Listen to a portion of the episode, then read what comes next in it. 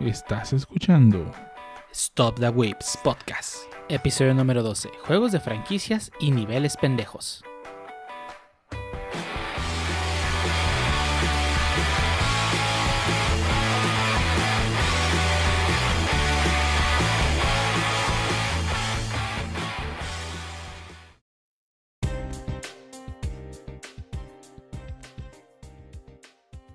Bienvenidos a Stop the Wiz Podcast, episodio número 12, un podcast dedicado a hablar de anime, internet, juegos, manga, tecnología, desarrolladores que se duermen a veces trabajando y otras cosas. Y el día de hoy tenemos a un buen de gente invitada y que quiere pues participar en este podcast. Y vamos a empezar contigo, Pancho, dime qué has hecho esta semana. Ah, pues terminé de, armar mi PC Master Race. Al parecer jala chido. Falta ver qué juego. no es seguro. Vamos, pregunten cuál, sé que quieren. No, pues podríamos haber respondido. No, teníamos que preguntar. ¿Cómo estás, eh, bien, eh, igual yo sigo explotando mi PC y no como me gustaría, nomás le he dedicado 28 horas al Warhammer. Lo acabo de comprar hace una semana. Ah, nomás leve, un fin de... y es fake, el otro, el otro día, o sea, ayer vi que tenías treinta y tantas. Changos, bueno, pues igual cuando escuchen ese podcast seguramente tendré más. Eh, pero sí, igual descansando y pasando la cuarentena. ¿Y tú, Chatul, qué tal? ¿Qué cuentas de nuevo? Ah, pues está pasando el de los camotes, no sé si Patrocinado.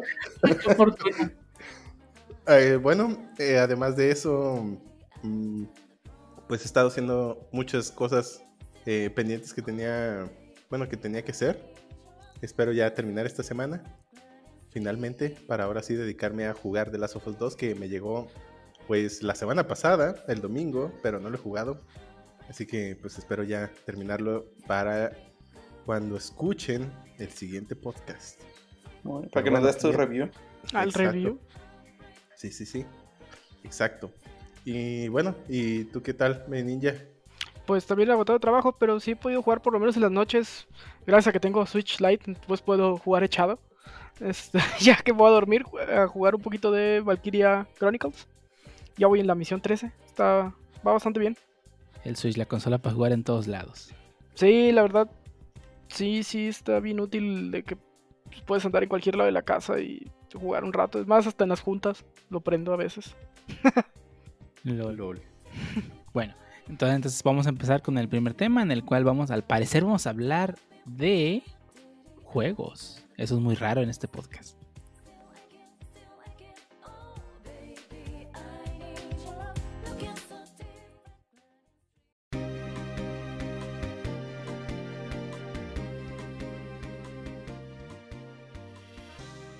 Pasando al primer tema donde vamos a hablar sobre aquellos juegos que nos gustan de franquicias Vamos a pasar con Pancho que nos va a explicar cómo va a funcionar la temática de esta plática.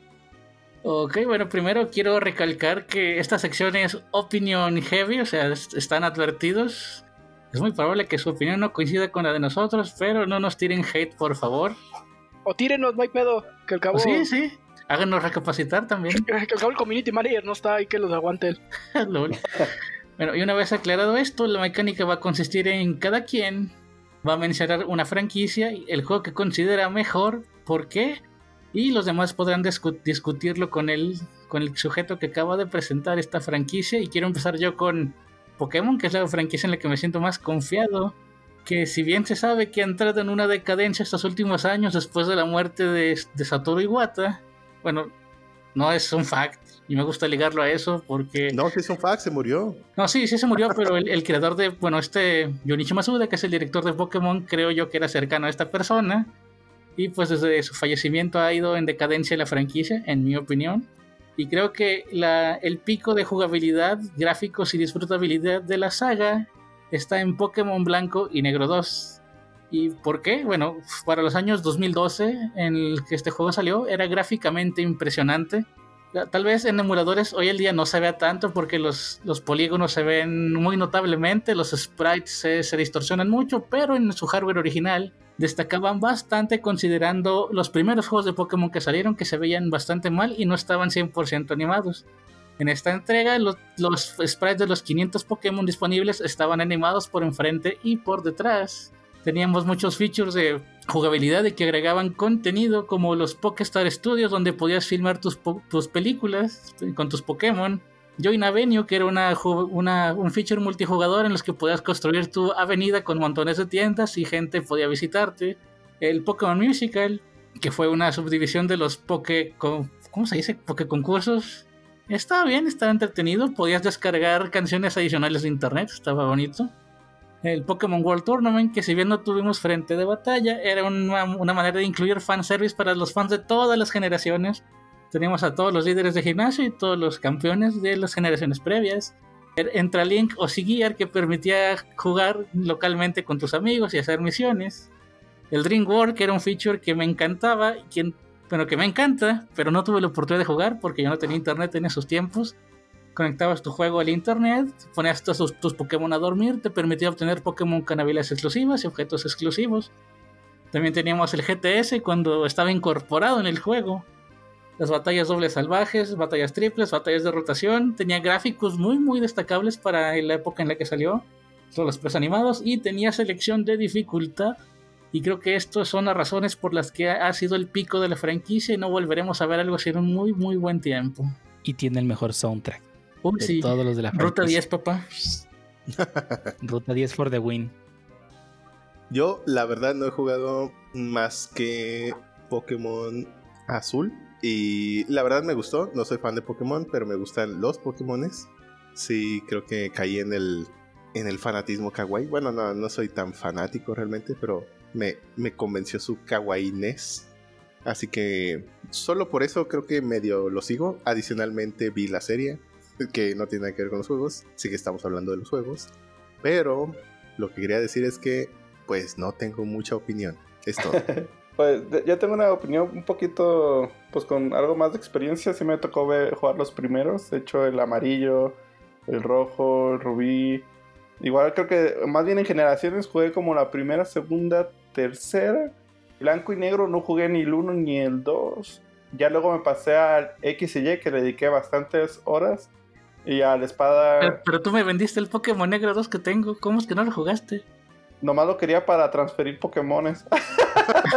bueno, entendible. Literalmente, o sea, de hecho, si checas el. Eh, tenía un Volcarona. De hecho, lo tuve que comprar en segunda mano en. Creo que era Blockbuster, todavía existía. No recuerdo qué era, una franquicia de que tenía pues cartuchos y ya lo compré usado por lo mismo de que en esa temporada, si tú querías tener Pokémones de, o sea, de consolas pasadas, necesitarías como, para dar ese salto, necesitabas el Pokémon blanco o negro 2 para poderlos pasar al X y Y. Sí, recuerdo, yo también compré mi edición blanca 2 en Blockbuster. Ah, tiempos ah, pues, aquellos. igual, o sea, y sí me, o sea, es una saga que me agrada. No soy tan fanático como tú, pero yo creo, en mi opinión, o sea, el que más me gustó y tal vez por nostalgia simplemente fue el primer Pokémon, el amarillo. Bueno, no, es el primero, perdón, el primero son el rojo y el verde. El amarillo yo creo que es el que más lo tengo con cariño, porque era el de los pocos Pokémon donde tú podías tener a los tres iniciales, como Choto, igual, yo vi la serie y estaban como los personajes de la serie dentro del juego y decías, ay, güey.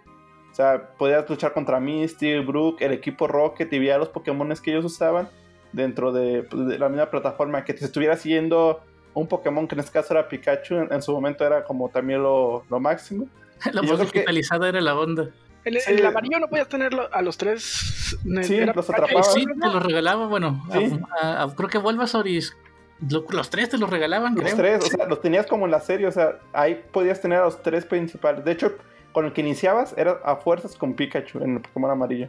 Ah, y a los tres gimnasio, ¿cómo era difícil? Sí, pues sí, con Brook. Tenemos un eléctrico, pues a ver cómo le hago. También me gustaría agregar algo que yo siento que, igual tal vez no todos opinan lo mismo, pero perdió su esencia, fue en el hecho de las mega evoluciones. Siento que, pues como cuando inició Pokémon fue como un boom, o sea, una idea muy original, y como pasa en muchas otras ocasiones, para mantenerte novedoso, o sea, tienes que aplicar nuevos mecanismos en este caso yo creo que tuvo buenas ideas en el paso del tiempo, pero también unas no tanto. Para mí lo que viene siendo la mega evolución fue algo que ya se me hizo exagerado. Luego los Alolas también como que ya dije, no, espera. Para mí la sexta generación representa un cambio bastante importante porque no sé si te acuerdas que en las versiones de Game Boy y Game Boy Color, si tú tenías la versión roja, bueno, creo que empezó con oro y plata, que oro tenía ciertos sprites y plata tenía otros y era interesante ver qué tan diferentes eran entre versiones.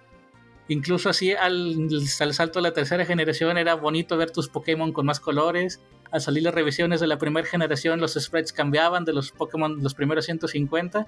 Y creo que es algo que se ha estado perdiendo con el tiempo y el salto al, 3D, que si bien antes podías ver a Lucario acá en su pose de pelea hermosa, ahora lo envías a pelea y está en Idol, simplemente volteando hacia enfrente. Ya no parece que los Pokémon tengan esa alma de pelea que tenían antes.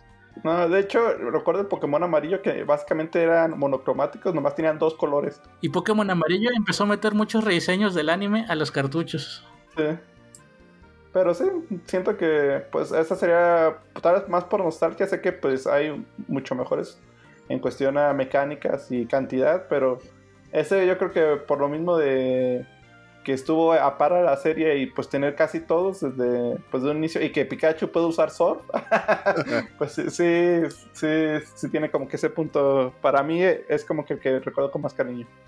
Lo que sí también me gustaría agregar es que en las últimas generaciones siento que los Pokémon empiezan a tener una carencia de creatividad en cuanto a su diseño. Y ahí pongo de ejemplo el Pokémon Candelabro. con, Gabordo, no te metas.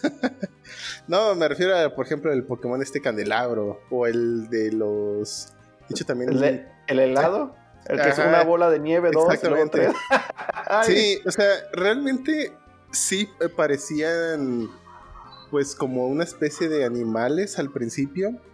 Y en las, al menos en las primeras generaciones, no sé cuántas van ahorita, al menos digamos las primeras cuatro. Voltor era una pokebola, Electro era una pokebola al revés, Mr. Mime era un mimo. ¿Cuál es la diferencia de esos a Geodude era una piedra con manos. Exacto. Ajá. En realidad, esa piedra con manos se ve mucho mejor que un helado. O sea, realmente siento yo que tenían más creatividad. Por ejemplo, el del. ese del Pokémon. Perdón, la Pokébola con volteada o lo que sea. En realidad no es algo que sea un objeto eh, de la realidad. O sea, se inventaron la Pokébola y sí es un objeto dentro del universo de Pokémon. Pero cosas que parecen más a la realidad, y me refiero a objetos y no tanto animales, empezaron a aparecer en estas últimas generaciones. Y sí, ya mencionamos al helado y al candelabro y por ahí he visto... El llavero, el que sopla el viento. y por ahí he visto otros más que ya ni... O sea, realmente me, creo que me decepcionó un poco eso. Que empezaron a agarrar objetos simples o cotidianos de referencia y agregarle manos y pies, y ojos, perdón. Y bueno, sí, también pies en algunos casos. Entonces, no sé, a mí específicamente como que me decepcionó un poco sé que muchos de los Pokémon de primera generación. Más de mil criaturas diferentes y tengo que admitir ahí que a veces se les vale la, inspiración, pero aún hay unos que vale la pena rescatar de las recientes generaciones. Sí, me imagino que debe de haber uno, unos que otros, ¿no? Pero, por ejemplo, me gustaba un poco de la primera generación que eran. bueno, sé que muchos parecían animales con alguna modificación, ¿no? Ahí está Pikachu, ahí está Ponita, ahí está Squirtle. Pues esa es la intención, ¿no? Capturar. Ajá, exactamente. No tienen por qué estar tan disparatados. Exactamente, eso me gustaba, que le daba un feeling de criatura fantástica. Pero ahora que son objetos fantásticos, digamos, no siento que tenga ese mismo misticismo. Que para mí, el que sea una escoba con patas y, y manos, como que no lo hace muy interesante. Y eso es obviamente mi opinión. Sí, creo que ahorita Lumière podría ser un Pokémon. Eh, sí, sí. Be your guest, be your guest. Eh, exactamente, pero no sé, a mí en ese aspecto siento que sí decayó mucho y es entendible quizá que pues tienen que inventarse muchos diseños, pero hay que también considerar que no es un FIFA, o sea, no lo sacan cada año. Entonces, podrían haber guardado solo los rescatables, o sea, no veo la necesidad de que en cada generación saquen 100 más. Bien podrían ser 50 más, pero... ¿En las generaciones recientes han estado sacando menos de 100? ¿Cuántos La, han sido? la, la sexta generación metió alrededor de 80, la séptima alrededor de 100 y un poco más, y esta última fueron alrededor como de 80 también. Bueno, y la séptima y octava han metido rediseños de los ¿Con el primeros, pero no se consideran nuevos. El DLC solo 80 y no pusieron todos los anteriores. Tristemente. Pero, por ejemplo, me hubiera gustado más, y esa es meramente mi opinión porque yo no soy fan, pero aún así creo que, al menos para Switch, cuando anunciaron el nuevo Pokémon, sí dije, bueno, a lo mejor le doy una oportunidad. Ahora que, pues ahora voy a tener con quién jugar. y no solo cuando estaba jugándolo con Game- en Game Boy, que sí, lo disfruté, pero pues obviamente lo interesante es el combate entre personas o compartir tus Pokémones, etc. Y en esta ocasión yo iba a tener esa oportunidad. Así que estaba un poco entusiasmado con la nueva saga de Pokémon. Sin embargo, pues todos los malos reviews y que, pues, al final casi nadie lo jugó y así, pues como que ya dije, nada, ¿para qué? Ah, bueno, nada más corrigiendo unos facts. La generación 6, 7 y 8 han metido alrededor de 89 Pokémon nuevos cada una, sin contar rediseños. Ok. Sí, hubiera preferido unos 30, pero que hubieran mantenido toda la compatibilidad. Porque realmente, en cuestión de cantidad de Pokémones y variedad, creo que están bien.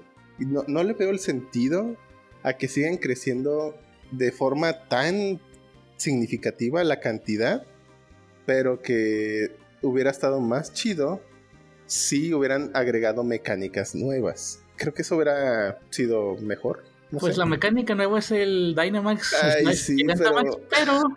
competitivamente se arruinó porque si bien todos los Pokémon pueden hacerse Dynamax, hay Pokémon que tienen trato especial y son más fuertes que, que al hacerlo. Mm, ya. Ay, bueno, es que también tengo mis comentarios respecto al Gigamax. Porque, pues, no sé, nomás es más grandote y ya, o sea. Sí, pues definitivamente todos extrañamos los- las mega evoluciones donde cambiaba el diseño, las habilidades y todo lo demás. Yo no. Bueno, pero aquí, aquí hay dos. O sea, una cosa es el Dynamax y otra cosa es el Gigantamax. O sea, son cosas completamente diferentes. El Dynamax nomás crecen, en el Gigamax sí cambia incluso de forma el, el Pokémon. ¿Y en ambos crecen o solo uno se mantiene? Sí, No, ambos crece. crecen. Ah, ok, es como un gigan- Gigantamax, pero con más habilidad. Eh, Un poco más y, y un ataque especial del Pokémon y ya. Nah, bueno. Ok. Resumiendo, yo, yo creo que la generación 5 es la, la más chida por sus features. Shotul cree que es la primera. No, ese soy yo. No, la verdad es que diría que la primera porque es la única que jugué, pero realmente no tengo... Preferiría guardar mis comentarios, así que me mostraré neutral y será un defined. Ah, ok. Y pues Ángel tiene y piensa que es la primera y pues es válido. Fue, es, es el pilar de la franquicia, no podemos negar sus raíces hermosas. ¿Y Chotur, algún eh, juego que nos quiera recomendar? ¿Una franquicia más bien de algún Espera, juego? espera, antes de pasarnos a otra franquicia, faltó el segundo experto de nuestra sala, el señor Dio. ¿Cuál es su opinión? Yo aquí estoy completamente con Pancho. Lo mejor de Pokémon ha sido la quinta generación. En música, escenario, todo. La quinta generación fue el pico de la serie para mí. Incluso la historia es un poquito. Incluso la historia es un poco más darks que otros juegos. Ajá. Ok, ok. Bueno, parece ser que los expertos han hablado. Sabía que tenía quinta. que haberlo jugado antes de vendérselo a Pancho. Ah, Ni modo, así pasa. Pero bueno, la siguiente franquicia que me gustaría traer aquí a esta, pues no es una mesa, pero a esta sala virtual, que seguramente ya sabrán a qué me voy a referir, es Zelda. Sí, muchos habrán pensado que es Battlefield, pero yo no. bueno, algunos podrán haber pensado, porque no muchos, que es Battlefield, pero si bien Battlefield también es una de mis franquicias preferidas, creo que me gusta o disfruto más los juegos de Zelda, porque prefiero los juegos más de aventura. En cuestión de shooters, creo que definitivamente para mí Battlefield es una muy buena franquicia, pero ahorita voy a dejar Zelda, la franquicia. Y empezaré yo diciendo, ahora sí que pasándome directamente al final, para mí es Zelda Breath of the Wild el mejor juego de la franquicia. Y si bien he jugado todos, exceptuando los de 3DS y... Y el CDI. ¿Y qué? El CDI de Philips. Ah, bueno, y el CDI. Y además unos de Advance, por ejemplo el Force Wars nunca lo jugué y el Minish Cap tampoco lo jugué, aunque según yo ese era el 3DS, ¿no? El, el ¿cuál? El Minish Cap es de Advance y Ah. no te preocupes, casi nadie jugó Force Wars porque no tenía tres amigos con Game. Boy Advance. Exactamente. Pero bueno, esos son los únicos que no he jugado. Todos los demás sí los he jugado. Ah, bueno, no. El Zelda, eh, uno de los Zeldas de NES. Bueno, el, él o los dos Zeldas de NES tampoco los jugué.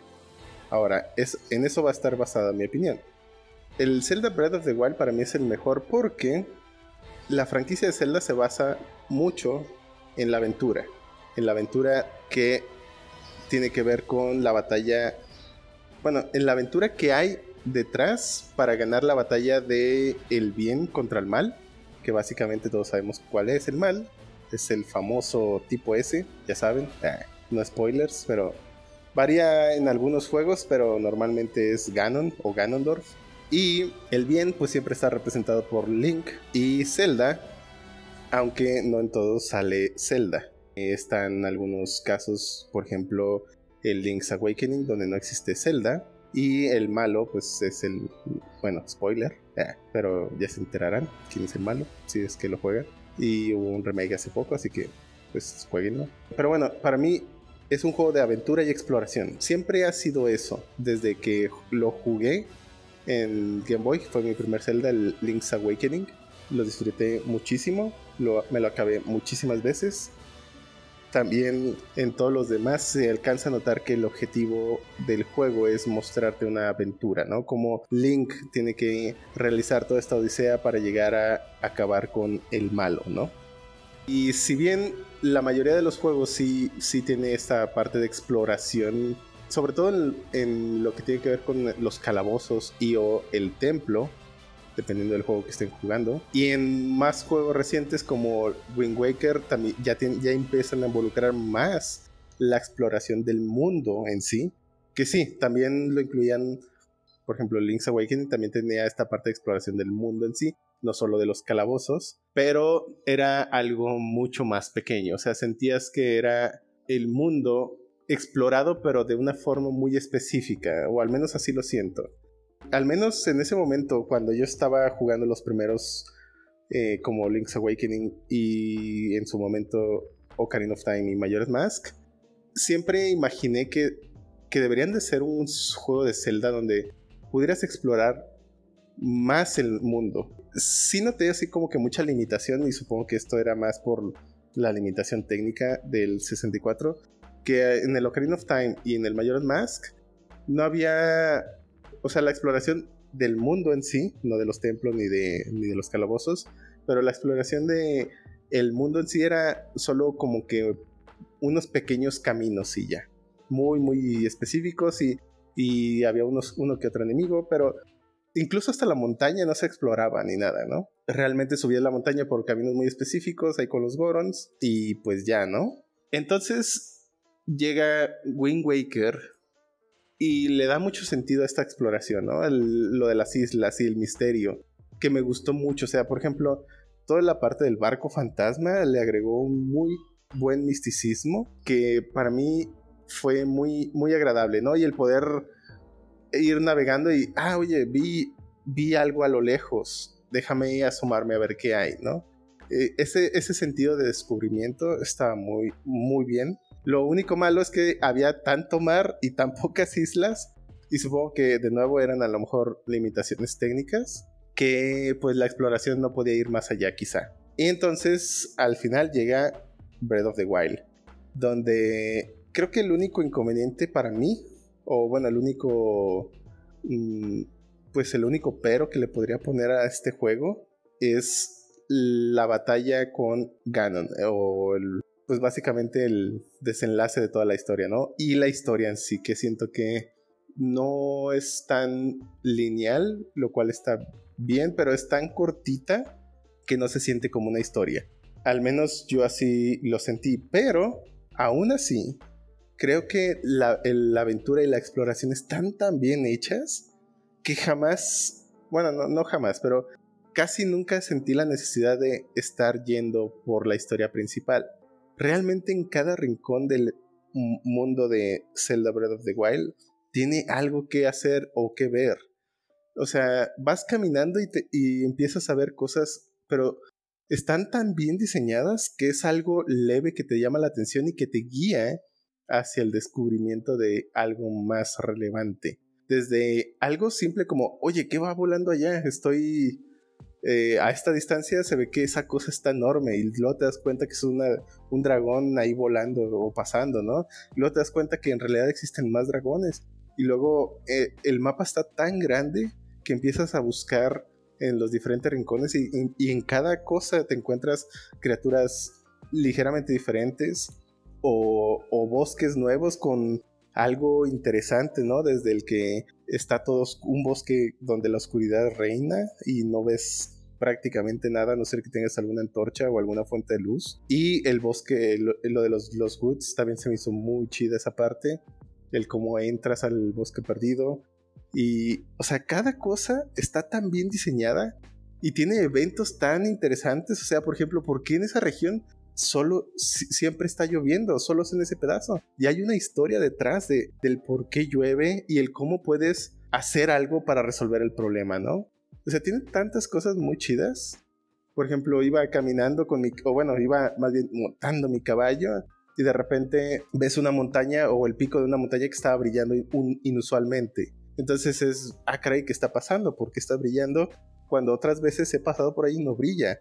Y, y te das cuenta que hay, una especie de espíritu viviendo, que es, bueno, en este caso es, es un, un alce de tres ojos, eh, o un ciervo de tres ojos, creo. Pero toda la escena, el cómo llegas, el cómo te das cuenta, ¿no? De algo tan simple como el brillo, que a lo mejor yo antes no había notado, pero ya estaba brillando desde antes. Y lo notas, te llama la atención, vas y el cómo incluso te presentan esa situación, porque fui subiendo que para subir pues tuve que pues luchar contra algunos enemigos, estaba lloviendo, entonces no podía trepar tan fácilmente, que además eso, esa libertad de poder trepar donde tú quieras también está muy, muy, muy chida. O sea, te da una sensación de libertad durante toda esta exploración que la verdad se disfruta mucho. Entonces estaba subiendo por esta montaña y cuando llegas está muy, muy bien diseñado. O sea, empieza a, a cambiar la atmósfera a una neblina densa y empieza también a cambiar la música. Y entonces te encuentras poco a poco criaturas como espíritus diferentes, eh, unos conejitos que están alrededor de un mini estanque que al mismo tiempo ese estanque tiene a un lado un cerezo enorme, muy bonito, y ahí está, cuando subes y das la vuelta, después de ver estos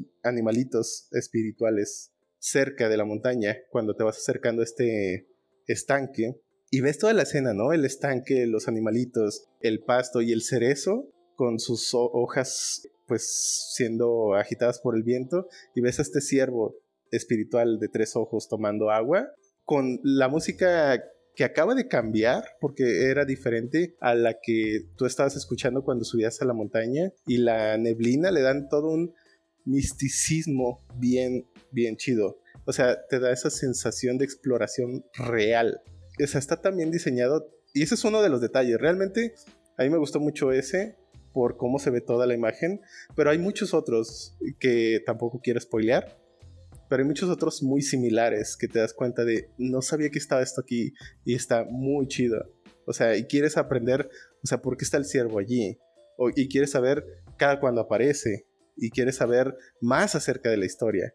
O sea, realmente, para mí, creo que es algo único en todos los juegos de Zelda que he jugado, pero que Breath of the Wild sí tiene. Y tengo muchas expectativas bastante altas del siguiente Breath of the Wild. La verdad, para mí, Breath of the Wild es el mejor juego de Zelda. Por eso. Mm, Bueno, yo de hecho, pues mi experiencia con Zelda no es tal vez tan amplia, pero sí algo basta también. Pues jugué los de Ocarina of Time, el Wind Waker, jugué- yo sí jugué los dos de 10 que salieron, que era una extensión del Wind Waker y el Spirit Tracks, también la verdad ambos muy buenos, me, me gustaron bastante. Y pues también tengo experiencia con el de Breath of the Wild. Por desgracia, uno que creo que mencionan que es muy bueno, que es el de Sky Sword, Sword. Ese, esa franquicia que es como eh, con la que inició la historia de, de Legend of Zelda, supuestamente.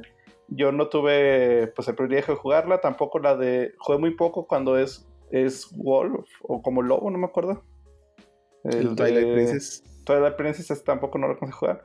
Pero yo creo que, en resumen, mi opinión para mí es también el de Breath of the Wild, ya que, como tú dices, tienes un mundo, pues realmente lo sientes vivo. O sea, no sientes como una historia de que, ah, pues tienes que llegar a este punto, te, tal vez encuentres uno o dos NPCs en el camino y ya. Aquí realmente, o sea, tienes una libertad de, ok, ¿hacia dónde voy primero? ¿Qué es lo que quiero hacer? ¿Realmente me detengo a explorar? ¿Ya voy directamente contra Ganon? O sea, realmente tienes, o sea, igual, por las mecánicas del juego hacen, tienen ciertas cosas para que no pase el juego tan rápido y si te tienes como algunas guías de algunos puntos a los cuales dirigirte, pero no te limitan al hecho de solamente tienes que ir aquí, o sea, te da la oportunidad de conocer todo el exterior y yo creo, espero que el siguiente Zelda que van a sacar esté al mismo nivel, o sea, que tenga las mismas mecánicas. Un extra que me gustaría es que agregaran un poco más de variedad de enemigos, ya que por lo mismo de la inmensidad del mundo, pues que se repitan algunos, pues ya son mecánicas de, ah, pues me encontré a, otro, otro sargento igual, o sea, o otro campamento con los mismos enemigos. Tal vez un poco más de variedad le daría otro extra, pero en sí, para mí yo creo que ese sería el, pues, el que tiene, pues, es el mejor que he jugado hasta el momento. No sé tú, Pancho, ¿qué opinas? Pues también concuerdo parcialmente con Shuttle. Tengo a Twilight Princess y Breath of the Wild en el, en el peldaño número uno del top de Legend of Zelda. Y Breath of the Wild fi- definitivamente le ganaría a Twilight Princess de no ser por un pequeño detalle que a mí no me gustó de Breath of the Wild. Es que los 120 santuarios del juego se sienten físicamente en otra dimensión alejada de Hyrule. Eh, ¿A qué me refiero con esto? que los santuarios que están en el mar no tienen goteras dentro, ni siquiera, y muchas veces no tienen agua dentro. Los que están en el volcán no se, no se siente que, la, que la, el ambiente tenga una temperatura elevada. Los que tienen en el bosque, los que están en el bosque no tienen raíces en, el, en, los, en los santuarios. Y es algo que me hubiera gustado, es ver una, diversidad, bueno, más, más diversidad en cuanto a los diseños de los shrines, ya que todos tienen la misma estética de dorado y azul, que, que si bien está bien y encaja en el juego, al, al, solucionar 60 o más de los santuarios, creo que ya viste todo. No hay mucha variedad que ver en ellos. Si bien los puzzles están bien, no son 120 puzzles diferentes, son alrededor de como 40 repetidos. Y pues creo que eso me encantaría que lo solucionaran en esta secuela que va a salir, pero pues sí, definitivamente es una muy buena experiencia Breath of the Wild. Sí, es cierto. Yo también lo sentí. Sí está algo repetitivo en cuestión del escenario y por supuesto se siente que viven en otra dimensión también. No sé si fue intencional o no, pero a mí también sí me hubiera gustado esa variedad en el diseño, ¿no? Creo que sí se siente repetitivo y también otra cosa, pues es cierto, los enemigos. Sé que vas a encontrarte el murcieleguito, por ejemplo, en todos lados, y con su variación eléctrica, de hielo o de fuego o normal, ¿no? E etcétera. Pero pues también no hubiera estado mal que no solo fueran variaciones de del elemento, sino también otros enemigos diferentes. Que en algunos sí tienen esa región, esos enemigos particulares, ¿no? Pero aún así no se siente tanta variedad en enemigos. No sé por qué habrá sucedido eso, pero también creo que es algo que se podría mejorar. Imagino yo que se quisieron apegar a los enemigos ya existentes de la franquicia en vez de inventar tantos diferentes. Puede ser. Lo que sí, de tomos, ya después de estar explorando, o sea, cuando al menos yo, pues que estaba explorando cada rincón del mapa, pues sí me empezó a parecer un poco diferente. Ya no sentía tanta como diversión, pues, al pelear con ellos. Que otra cosa que también cambiaría sería el combate. Creo que sí mejoraron mucho el combate. Aún así, siento que está un poquito lento. Y sí le agregaron lo del parry, pero el parry pues básicamente es pues bueno, no sí funciona con pues cualquier ataque, pero pues no se siente como que sea muy ágil el, el, el movimiento. Es decir, haces un ataque y, y, es como que esperar a que algo suceda. No, no puedes hacer como que muchos combos. Y creo que el poder tener la posibilidad de hacer algún combo hubiera estado mucho más interesante a la hora de combatir. Creo que se siente un poco lento. digo, para muchos puede ser bueno porque pues es a lo mejor muy parecido al estilo de combate de Dark Souls. A mí me gusta el combate un poquito más ágil, pero creo que ya ese también es, digo, en general todo es cuestión de gustos, pero creo que a mí me hubiera gustado más un combate más rápido. Ah, bueno, de respecto al Twilight Princess, creo que la historia no está mal y lo de convertirse en lobo también está bueno, pero no sé, de nuevo, creo que para mí la exploración o la aventura es más importante y definitivamente Breath of the Wild lo tiene. Ya imagino algunos puritanos que dirán, ¿cómo que no es el de Ocarina of Time el mejor juego? pues no sería puritano, pero sí más nostálgico. Sé que para muchos es el referente Ocarina of Time, porque pues fue el primer Zelda 3D, creo. Sí, sí. Y sé que fue muy bueno, realmente a mí me gustó mucho. Y sí, también me hubiera gustado que los calabozos o templos en Breath of the Wild hubieran sido parte del escenario en sí.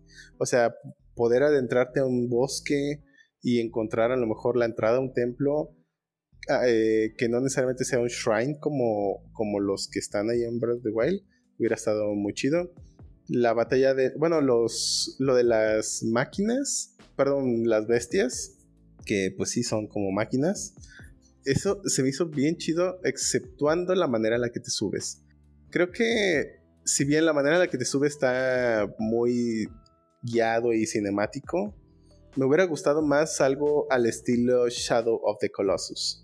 Eso hubiera estado bien chido. O sea que básicamente tuvieras que pensar tú cómo subir allí. No solo hablar con alguien y que te llevara. Eso, eso como que no me digo, creo que se podría mejorar, no que esté chafa, a lo mejor pareciera que le estoy quitando muchos puntos, pero en realidad es algo que creo que se puede mejorar, no que sea malo, pero creo que se podría mejorar. Porque cuando vi las bestias, la primera vez que lo jugué, pensé luego, luego en Shadow of the Colossus, pero ya cuando me acerqué, o, sea, cuando finalmente llegué a una, pues el hecho de que fuera una cinemática y así como que muy guiado, no, pues dije, bueno, no está mal, pero hubiera preferido algo más acá eh, libre, porque pues estás así como que te guían para que, bueno, no te guían, pero te dicen básicamente pues ve donde quieras, si es lo que quieras, trepa donde quieras, o sea, está el mecanismo de trepar y a la mera hora de que estás con la bestia, pues no puedes hacer nada más que lo que te dicen. Entonces te dan tanta libertad que al final se siente como que separado, ¿no? O como una mecánica eh, separada a lo que estabas acostumbrado. Pero bueno, eso creo que es todo. Bueno, a mí me gustaría poner en la mesa, cambiando ya algo diferente de Nintendo, eh, la franquicia de Grand Theft Auto. Ya que, pues sí, he jugado pues varios juegos. El, el Vice City, que fue el primero que jugué, el San Andreas, el de Chinatown, el de el 4 y el 5. No, llegué a jugar un poco los, el 3 el 2 y el 1 nomás en videos, pero pues igual no, no tuve mucha experiencia en ellos. Para mí, yo creo que el que pues más aprecio le tengo vendría siendo el Grand Theft Auto San Andreas, ya que aunque Vice City fue el primero que jugué y la verdad me enamoró el hecho de que pues tuviera o sea, todas las mecánicas y libertades que tenías en un videojuego que usualmente no las veías, los carros, o sea, poderte subir a un helicóptero, andar entre los edificios. Igual tenía el mecanismo de carga cuando cambiabas de entre las dos islas que tenía, las más grandes. Pero de todas maneras se sentía muy fluida, una historia buena. Y cuando, o sea, para mí fue como el boom. Y dije, no, pues es un juegazo. Cuando llegó Grand Theft San Andreas, o sea, dijo, quédate que ahí te voy. Porque el hecho de que agregaran, o sea, eran tres ciudades grandes dentro del mismo juego. O sea, era como un, o sea, literalmente no era una sola ciudad y pues ah, está, o sea, da vueltas ahí dentro. O sea, tenías que viajar de un poblado a otro, había carreteras, o sea, cambiaban los paisajes, había una montaña enorme, tenías casinos, tenías un tipo Las Vegas, tenías un tipo San Francisco, o sea, estaba, el, el mundo era pues, o sea, bastante amplio. La mecánica que tenía para que no, o sea, no exploraras todo de tan rápido era si llegabas a una isla donde tú no habías desbloqueado por la historia, te buscaba la policía. Igual no, o sea, podías andar pues explorando, pero pues lo más probable es que la policía te hubiera atrapado ya que estaban cinco estrellas. También el, el hecho de que agregaron, pues podías trabajar como, ya, ya, ya estaban esas mecánicas antes, pero en el, en el Vice City nomás era para bombero, doctor y policía y taxista. Acá ya le agregaron, o sea, literalmente podía ser un repartidor o un chofer, perdón, y enviar de una ciudad a otra cierto cargamento. Y pues to- todos esos detalles, el- los aviones, el poder nadar, que no existía antes, el poder engordar, o el tipo de comida, también podías aprender un arte marcial, o sea, tenía tanto que, o sea, fue, fue tan grande lo que le agregaron que para mí fue como, fue un salto enorme, o sea, aunque salieron para la misma consola que fue Play 2, o sea, el salto de uno a otro para mí fue como que, pues abismal. Igualmente, ya cuando salió el 4, sí a- le agregaron nuevas mecánicas, pero siento que el hecho de que lo hayan hecho tan realista, en el hecho de decir de, de pues, o sea, ya, o sea, sí mejoró mucho en ese sentido, pero yo creo que para mí, en cuestión de diversión, el que más me ha divertido es el San Andreas, ya que pues te podías subir un carro y si disparabas, pues arrancaba el carro, pero tú no te caías de él, o sea, te mantenías arriba. Acá ya en los nuevos, con las nuevas mecánicas, pues si aceleraba, tú te tropezabas y te caías. Y pues sí, o siento que en el 4 le metieron mucho realismo y pues eso siento que le Bueno, mermó. e- ese realismo y el motor que traía luego hacía cosas bien locas que te tocabas poquito la pared dos veces y salía volando el carro. Sí, o sea, siento que... Bueno, pues no dejaba de ser un juego, pues, pero, pero sí tenía muchas mecánicas que le daban un feeling más realista, pues. Sí, yo- igual me tocó jugar el 5, es un muy buen juego, tiene el hecho de que puedas escoger tres, per- bueno, que manejes tres personajes diferentes, cada que tiene una habilidad diferente.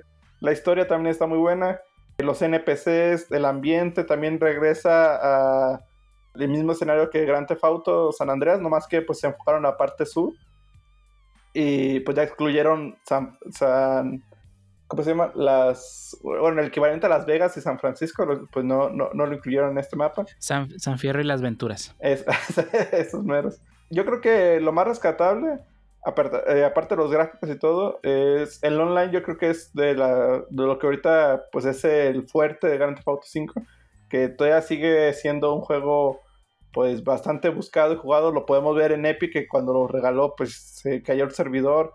Actualmente mucha gente lo sigue jugando y tanto así que pues cuando anunciaron el lo de PlayStation, pues uno de los juegos que anunciaron fue Grand Theft Auto 5, o sea, es un juego que todavía sigue vivo, pero para mí, o sea, como dice Pancho, en mi opinión, el cual me divirtió más y le tengo más nostalgia es el San Andreas. No sé qué opinan ustedes o si han llegado a jugar alguno. Yo también jugué el San Andreas, más que nada en las arcades de Xbox de que había en la calle por mi casa. Ah, sí, sí, sí, bien nos llegaban en una los ranchos. experiencia bastante entretenida y todo, muy, muy variada en escenarios, tengo que admitir. Y pues la historia estaba chida y cuando lo llegué a conseguir para compu por fin pude disfrutar la historia y no está mal. Siento que no ha envejecido tan bien como me gustaría en comparación a los, al 4 al, al 5. Este, esta entrega ya se siente vieja y gráficamente no impresionante. Creo que ya le hace falta un buen remaster o algún, algún update. Sí, de hecho ahorita me acordé de también que tenías pandillas, o sea, tenía, le muchas mecánicas que te mantenían entretenido en el juego, tenías que mantener tu zona a salvo, o sea, muchas mecánicas que pues no se ven en los nuevos Grand Theft que de hecho me divirtieron bastante en los anteriores, de hecho algo que también me tocó sufrirle bastante fue sacar los permisos de manejo, de vuelo, de... Y, o sea, y aunque era a veces algo difícil, era un reto pues interesante y, pues te mantenía entretenido. Sí, bueno, a mí, digo, yo no he sido fan de los Grand Theft jugué solo el 3, el 2, sí, el que era vista desde arriba, y finalmente el 5, que venía con mi consola, PlayStation 4 cuando lo compré. Realmente no tenía intenciones de comprar el GT5, yo no estaba tan emocionado. Si bien el, el Grand Theft Auto 3 me llamó mucho la atención y lo llegué a jugar en estas, pues, como cibercafés que tenían renta de consolas. ahí fue donde lo conocí, ahí fue donde lo eh, empecé a, pues, a jugar, nunca lo acabé, pero me gustaba como que pasear por la ciudad, era para mí algo nuevo, los mundos abiertos. Y digo, creo que quedó claro que me gusta la exploración, entonces solo me la pasaba paseando y a ver qué encontraba, ¿no? entonces, y bueno, la historia eh, principal pues no me gustaba tanto, realmente no soy pues muy fan de películas policíacas o algo así, entonces para mí la historia pues no, no, no me llamó la atención. Y en el Grand Theft Auto 5, si bien no se me hizo mal, en esta ocasión sí jugué toda la campaña, sí la terminé y si bien sí la disfruté, creo que no quedé así como que pues maravillado ni, ni nada, ¿no? O sea, no, Mm, está muy bien hecho. Creo que tiene tantas, tantos detalles y está tan grande el mundo que pues llama la atención. El hecho de que puedas, por ejemplo, invertir en la bolsa, comprar cosas, usar, bueno, tanto tu celular como la computadora que tengas en, en tu casa, bueno, de cada uno de los personajes, el poder, creo que por ejemplo el, ay no, no me acuerdo cómo se llama el negro, pero Creo que puedes comprarle otra casa. O sea, el poder jugar tenis. Creo que hasta puedes pescar, si no me equivoco, o cazar. Entonces, está, está interesante el poder variar, ¿no? El eh, adicional a la historia principal. Tiene muchas mini misiones, pero siento que son pues muy chafas. bueno, me refiero a las misiones secundarias. Y pues el online lo jugué un rato, pero siento que, si bien creo que el online, al menos al principio, porque creo que le han ido agregando más y más cosas, pero al menos al principio me pareció muy buena la idea. El, por ejemplo, el modo haste, creo que se llamaba, donde pues tenías que, pues básicamente robar un, algo, una tienda, un local, un banco, lo que sea. Y podías, o bueno, tenías que escapar y perder a la policía, pero podías jugarlo con tus amigos. Eso creo que me pareció muy buena idea. Pero siento que el online empieza a fallar porque hay tanta gente que empieza a molestarte. Y si bien debería de ser algo pues disfrutable en el sentido de que pues, a lo mejor le agrega dificultad, no solo te está persiguiendo la policía, sino que puede haber otras personas que intentarán robarte lo que te acabas de robar y eso le puede agregar una parte interesante. Lo cierto es que en la práctica, al menos en lo que yo jugué, es puro troleo. Eh, digo, no quiero culpar niños ratas ni nada, pero la verdad es que se me hizo como que bien enfadoso tener que estar lidiando, o sea, porque eran desde que tu equipo solo quería trolear, o sea, no faltaba que en tu equipo hubiera el el tipo random que solo estaba troleando y eh, tratando de evitar que cumplieras la misión. Hasta que si andabas por la calle buscando misiones, no faltaba el tipo que te encerraba, por ejemplo, en Ammunition. Eh, yo no sabía, digo, la primera vez que entré, pues dije, bueno, ok, tengo muy pocas cosas, deja voy al Ammunition a comprar armas. Pues fui a la tienda y pues básicamente un jugador puso un vehículo justo enfrente de la puerta y aparentemente, digo, no sé si lo corrigieron después, pero aparentemente esas, ese local en particular solo abría las puertas por afuera. Entonces quedé atorado y tuve que desloguearme porque yo no pude salir. Entonces eh, está bien chafa eso.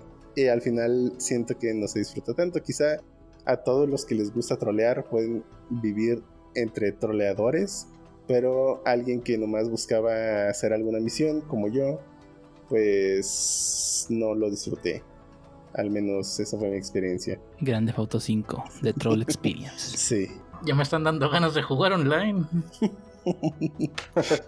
ya llevamos mucho tiempo hablando de franquicias, pero a lo mejor una que, que no sé qué tanto tiempo nos vaya a llevar.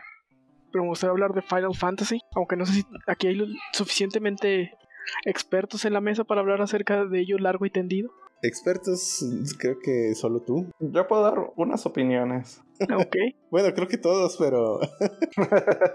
Mi Final Fantasy favorito es el 9. Creo que la historia, la mecánica de juego y el diseño de personajes es de los mejores. Por ejemplo, muchos hablaban del 7. A mí la verdad no me gusta mucho por la, por la mecánica de las esferas, en la que pues, combinando esferas es como le das los poderes y stats a tus personajes, entonces lo que hace que cualquier personaje en realidad sea igual.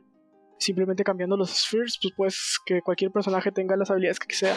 En Final Fantasy IX, pues ca- cada, vuelven al, al viejo mecánica de Jobs, en los que pues, hay ladrón, el summoner, eh, del... eh, bueno, no me acuerdo. Mago rojo, Mago blanco, rojo, sí. negro. Entonces, pues sí tienes que combinar toda tu party eh, y usarla bien para este, poder seguir avanzando en el juego, ¿no? Y no pues, nada más agarrar los tres de siempre y nada más cambiar los spheres para que hagan lo que necesitas en el momento. Sí, yo solo he jugado el Final Fantasy 3, pero creo que en el celular. Y un primo tenía. Bueno, yo nunca tuve PlayStation 1, así que un primo tenía el PlayStation y alguien le había prestado el Final Fantasy 9. Empecé el Final Fantasy 9 y casi. No me acuerdo si ya había llegado al, al primer cambio de disco, porque creo que eran cuatro discos. Sí, se me hace que llegué hasta el primer cambio de disco. Y la verdad sí me gustó. Creo que a pesar de que no soy fan de los RPGs o JRPGs en este caso, y menos RPGs por turnos, creo que me gustó bastante la historia, las cinemáticas y los personajes también me gustaron, sobre todo el maguito, que no me acuerdo cómo se llama, Vivi o... Vivi. Ah, sí, ¿verdad? Ey. El 7 la verdad no me llama mucho la atención, salvo el remake, pero el remake me llama la atención porque ya no es un JRPG clásico, sino un action RPG. Entonces me, me agrada más la parte de action que el- la parte de RPG. Y obviamente, pues, dis- bueno, no, también por algo ha de ser tan famoso, así que pues no lo he jugado, pero me gustaría jugarlo eventualmente. Adicionalmente empecé a jugar el 10, el 10 normal, no el 10-2, ni el 10-2-2, ah, o no sé cómo se llama. Ah, solo hay X y X2. No, bueno, una una segunda el parte de, la- X2. de las de las idols, según yo. Sí, X22. X2. Bueno, no sé si era el X22, pero sí creo que hubo una segunda parte, ¿o no? No, solo existe el X y el X2. Ah, bueno. El creo que, sí hubo y, y- y el 11 no es el X1, es 11. 11, sí. Sí, yo sé. Por eso dije el 10 y no X. El del 3 es el que también hubo un Ah, chorro. del 3. 13. No sé. Ah, 13. Bueno, para mí Final Fantasy se acaba en el 10, que es cuando ya no es por turnos. Ah, Es el último que yo jugué y que voy a jugar. lol. Bueno, no sé. El, el 15 también se ve interesante y ese ya es action. El, Por eso no, por eso el no me interesa. 12, el 12, ese según yo es por turnos todavía. El 12. El 13 creo que es en el online. El 12, no, según yo, ya No, no. el 14 es el online, el 13 es el de Lightning. Ah, ok. ¿Y entonces el 12 cuál es? ¿Qué no es de Lighting? No, el 13 es el de Lightning. ¿Y el 12 cuál es? Pues otro Final Fantasy, el Final Fantasy 12. Pero ¿cuál es Es el que tiene un demonio en la portada. A ver, Es el que nadie jugó. a ver, a ver, vamos viendo Final ¿Es el que se llama Fantasy. The Zodiac Age? Sí, ese es, ese es el 12. No, eso yo no lo. No lo, no lo Ah, no, pues no, no lo ubico. Y Está este seguro para es por turnos. Ah, ya sé Ah, cuál no. es. El que parecían como mapaches, bueno, con la nariz así bien rara, ¿no? de, de hecho, yo, yo jugué ese. Sí, Pero- ya sé cuál es. No es por turnos. no, No. ese yo lo jugué para Nintendo 10. De hecho, ¿Cómo iba a no? ser mi. Aquí estoy viendo que. Ah, no, bueno, no sé si es. No, no es por turnos. No, de hecho, ese lo jugué para Nintendo 10. Y es como un estilo. No sé, lo podría decir como Age of Empires. ¿Qué? Pero. No, no, no es Age of Empires. Donde tú creas, vas creando tu milicia y tienes que derrotar al líder. O sea, empiezan cada quien en un lado del mapa y ya pues tienes que ir cre- creando. No estás hablando de un Tactics. Es, es- se llama Final Fantasy 12. Revenant Wins. Es para 10. No sé Eh, si. Creo que estás hablando de un, Sí, un spin-off, no del numeral. 12. Ajá, Ajá. Sí, es como el X2, que no es el 12. ajá. Pues sí. Pero está, esa, esa es mi recomendación. Yo creo que de los Final Fantasy que me ha tocado jugar, tal vez por lo mismo que no la mecánica eh, eh, tradicional de Es Final spin-off, Fantasy. no cuenta. ¿Cómo- ¿Cómo no? Ahí como Final de- Fantasy. Es como hablar de Halo y hablar, y hablar de los Halo. Los, Eh, ah, Halo, no, no, Halo Wars. Reach o el. No, No, Halo Halo Wars. Ah, ya. Halo Reach por lo menos es un shooter también, pero Halo Pues Wars sí. sí es otro juego. No, de hecho, Halo Reach es canon. sí, sí. pero no es numerado, pues. Ah, no, No, no. es la historia de John 117. De hecho, también me tocó jugar un Final Fantasy que sacaron de un personaje, creo que del 7, que usa un tipo de pistolas. Que sacaron como un juego exclusivo de ese personaje. Y, Sí. y pues bueno, tampoco me imagino que pertenece al mundo de Final Fantasy, pero pues no. por eso en Japón siguen jugando solo Dragon Quest. hombre. Claro. Son los únicos que se mantienen como RPG. Action- ¿Quieres un RPG por turnos clásico? Ahí está Dragon Quest. Sí, pero yo no quiero eso. Pero bueno, el punto es que, ¿por qué dices que es el mejor, el 9, y no todos los otros? ¿O alguno de los otros? Ah, por la, por la mecánica de. de. eh, Jobs. Ajá, pero dijiste que la mecánica de los jobs era algo que ya estaba implementada en otros juegos, en otros Final Fantasies. ¿Por qué no otro con mecánica de jobs? Ah, porque este es el más bonito prácticamente. Ah, ok. ah, está bien. Eh, Los, los Super eran mucho más lentos. Creo que la falta de cinemáticas no te, no te metía tanto la historia. Ujú. Digo, era por texto, entonces era más complicado. Sí, creo que lo que llamaba mucho la atención, al menos en los Final Fantasy pre-10, o incluso hasta el 10, eran las cinemáticas. Y, y bueno, obviamente hasta el 10, o bueno, no, supongo que todavía los posteriores, están muy enfocados en contar una historia. Creo que ese es el principal objetivo. Y por lo que entiendo en el 15, es más un open world. Digo, no lo he jugado. Y a lo mejor por eso no llamó tanto la atención. No lo sé. Pero al menos a mí siempre me llamaron la atención por las cinemáticas. Siempre que veía trailers nuevos de los Final Fantasy, me, me gustaba ver esos trailers por las cinemáticas. Se veían, además de que increíblemente bien hechas para su época, que en cada época fueron incrementando la calidad muy, muy bien. Y pues eran muy llamativas. O sea, los, veía los trailers y pues al menos a mí sí me emocionaban.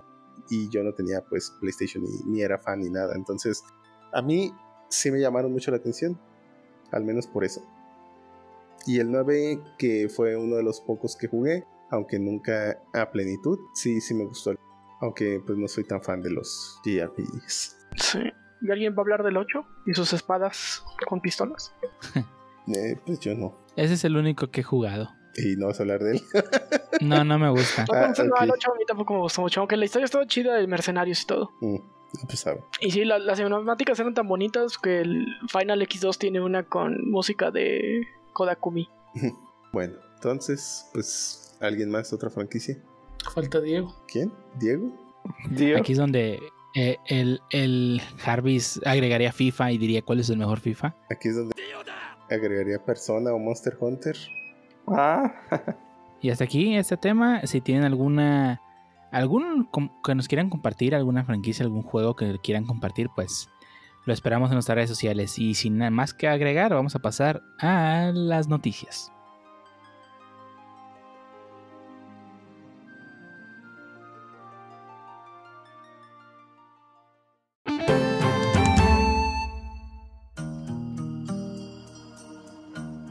Y ahora iniciando la sección de Shotol, la sección de noticias, vamos a hablar primero de algo muy interesante. Y Shotol, ¿qué nos traes el día de hoy? Bueno, pues, como bien saben, esta semana hubo un Pokémon Presents. Sé que hubo un- una noticia de Pokémon la semana antepasada, porque sé que están escuchando esto el lunes, es decir, la semana pasada. Hubo un Pokémon Presents y la antepasada hubo otro, creo que ese fue Pokémon Direct, si no me equivoco.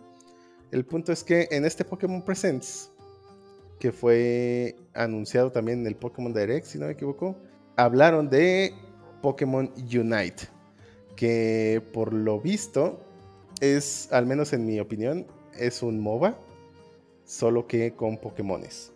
La verdad, se me hizo interesante cómo incluyeron la mecánica de Pokémon en este MOBA, es decir, los Pokémones van evolucionando y te- por supuesto vas eligiendo qué habilidades va a tener cada Pokémon, tal cual como en los juegos originales. Sin embargo, pues en este caso es un MOBA y oh, tienes a tu equipo y pues, pues tal cual, ¿no? Es un MOBA, tal cual, con skin de Pokémon. Se acabó. Aunque a Yo- yo sí diferencia quisiera de destruir... agregar-. Quisiera agregar que no necesariamente es un MOBA, eh, está más basado en un modo de juego que ya había, que es control de puntos, porque el objetivo de un MOBA es, es derrotar el, el Ancient del enemigo. Como de- de- en Dota, pues, es Defense of the Ancients, tienes que destruir el Ancient del enemigo. Aquí no es de destruir, es, tienes que controlar zonas. Ajá, acá tienes que hacer un score específicamente. Tienes que juntar puntos y te tienes que aprovechar de estas zonas. Nada más. aunque todo lo demás sí es un MOBA. Desconozco la definición exacta de MOBA. aunque- Multiplayer Online Battle Arena. Ujú. Pero, ¿cuál es la definición? Ese es el... Multiplayer Online Battle Arena. Entonces el de Pokémon se aplica, ¿no? Es Claro, es un multiplayer online Battle Arena. Están jugando en una arena de combates. Entonces El es un objetivo MOBA. es, es un MOBA, no tan, no tan MOBA como destruir los Ancients, sino más de control de zonas. No tan MOBA, pero menos MOBA, pero igual es un MOBA. Sí, para mí es un MOBA. Y un por MOBA, lo que dice. Dio, aunque originalmente dijo que no era un MOBA, pero parece ser que sí lo es. Eh, De Yo todos nunca he jugado modos, MOBA, eh. pero internet dice que es un MOBA y le creo. Yo sí he jugado algunos, eh, pero no me gustan. Eh, de La- todos modos, el punto es que, pues, La parte de One Player de Warcraft 3 cuenta como MOBA. pues supongo. Pues de ahí, de ahí nació el, el Dota, así que podría ser. Es un nuevo juego que adicionalmente va a salir para celulares, no solamente va a ser exclusivo de Switch. Eso creo que le va a agregar o va a expandir un poco más la, ¿cómo se dice? La audiencia. Al ¿Crossplay? menos es- sí, también va a ser cro- crossplay, es correcto. Eso me Bueno, no lo confirmaron, o sea, en, No, en sí. el...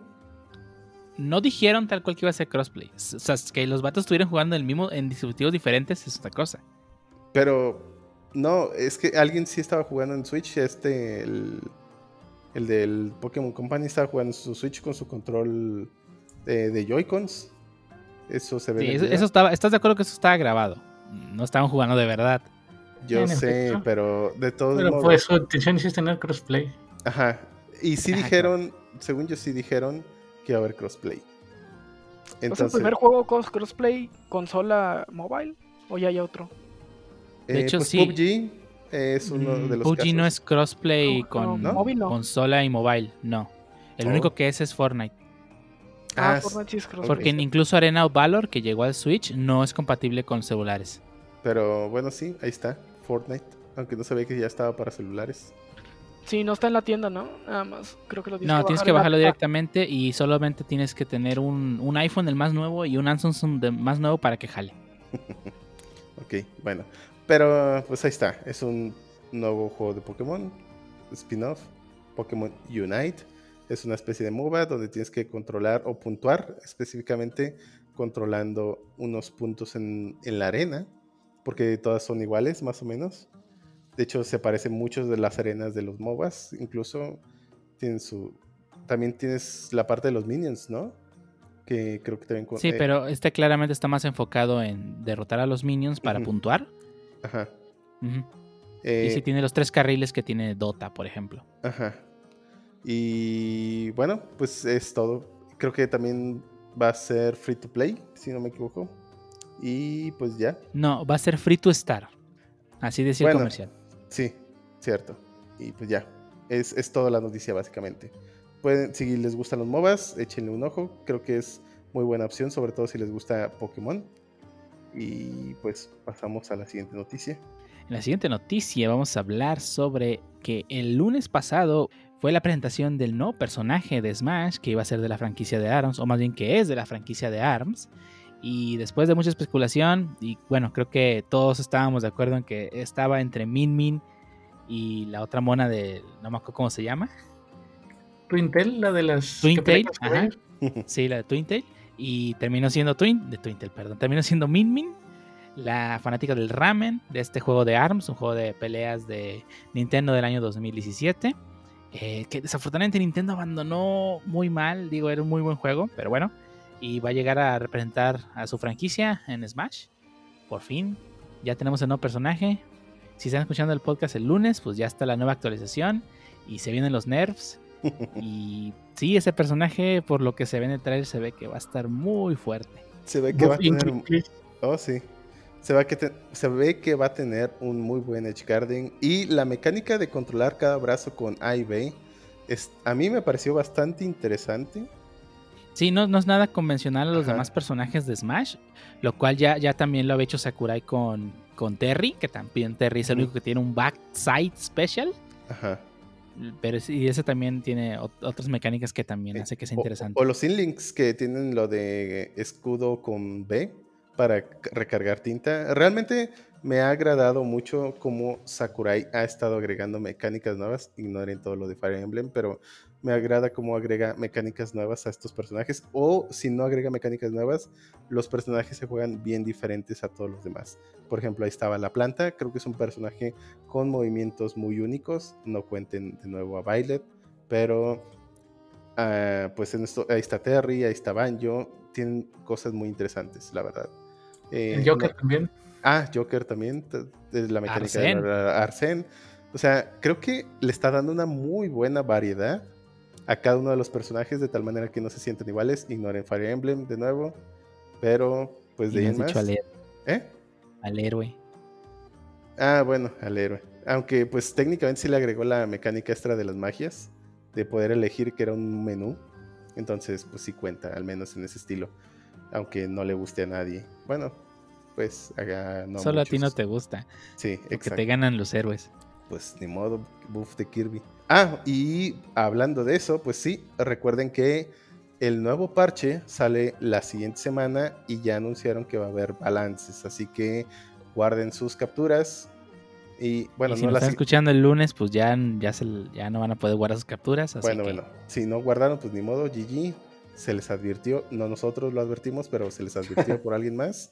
Así que ni modo. Yo ¿Y creo la que fecha de salida? ¿Dijiste ese lunes? ¿Es correcto? El siguiente, el Sí. lunes 29 de junio. Excelente. Entonces, hoy sale. Vayan, jueguenlo después de escuchar el podcast. O jueguen Min Min mientras escuchan el podcast. También eh, pueden hacerlo. Definitivamente. mientras que no sea un personaje de Fire Emblem, todo está bien. Confirmo. Oye, No, no, no, también como detalle, de ¿no se vieron la bronca que tuvo con Twin Tails? Que había gente que se sintió ofendida porque agregaron otra mujer blanca de, de pelo Ah, amarillo. ¿Hubo controversia?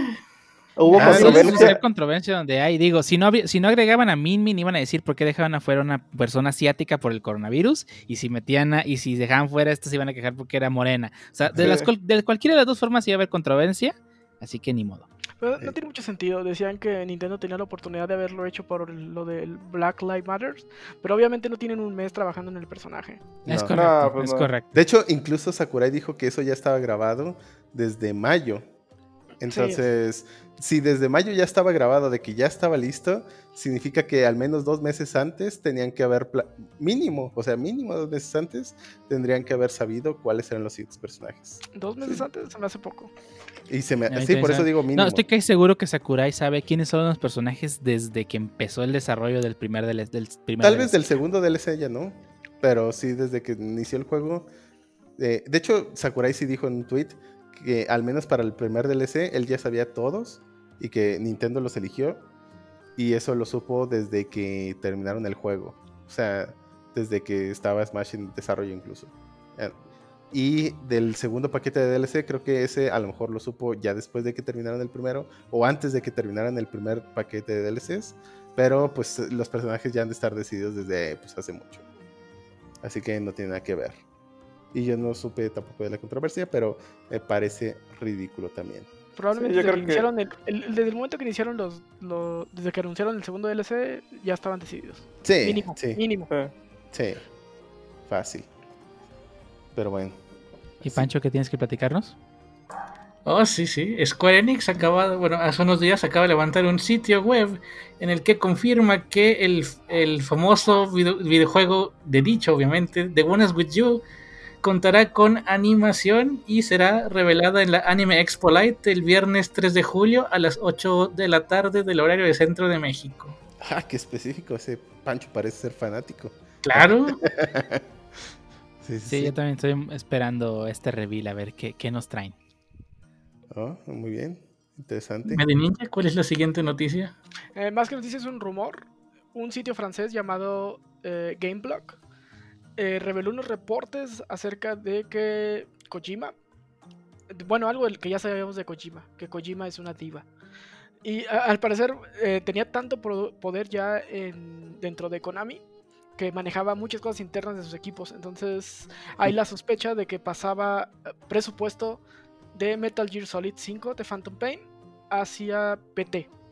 y que este tipo de cosas fue lo que rompió la, la relación, relación. entre Kojima y, y Ko- Konami. Sí. Y pues bueno, por lo que salió. Y ya salió Kojima Productions a desmentirlo. Pero pues bueno, yo también lo desmentiría si me dijeran que eh, hice un desfalco ahí eh, de, de que lana. hice, o que hice algo indebido, Sí, básicamente. pero bueno, no. la, la- la relación de Kojima y Konami ya venía rota desde hace tiempo. Entonces, Sí, ya andaban mal desde hace tiempo y no sé si eso es cierto, ¿no? Pero pues podría haber sido la gota que derramó el vaso. Pues sí, además no desvió suficientes porque ni siquiera llegó a conclusión el PT. pues, Pues, de hecho es que puede ser, dicen- dicen... que es una de las razones de la cancelación de PT. así Ajá, que, "Ah, no mames, exactamente. güey, ya, pa, eh, fin.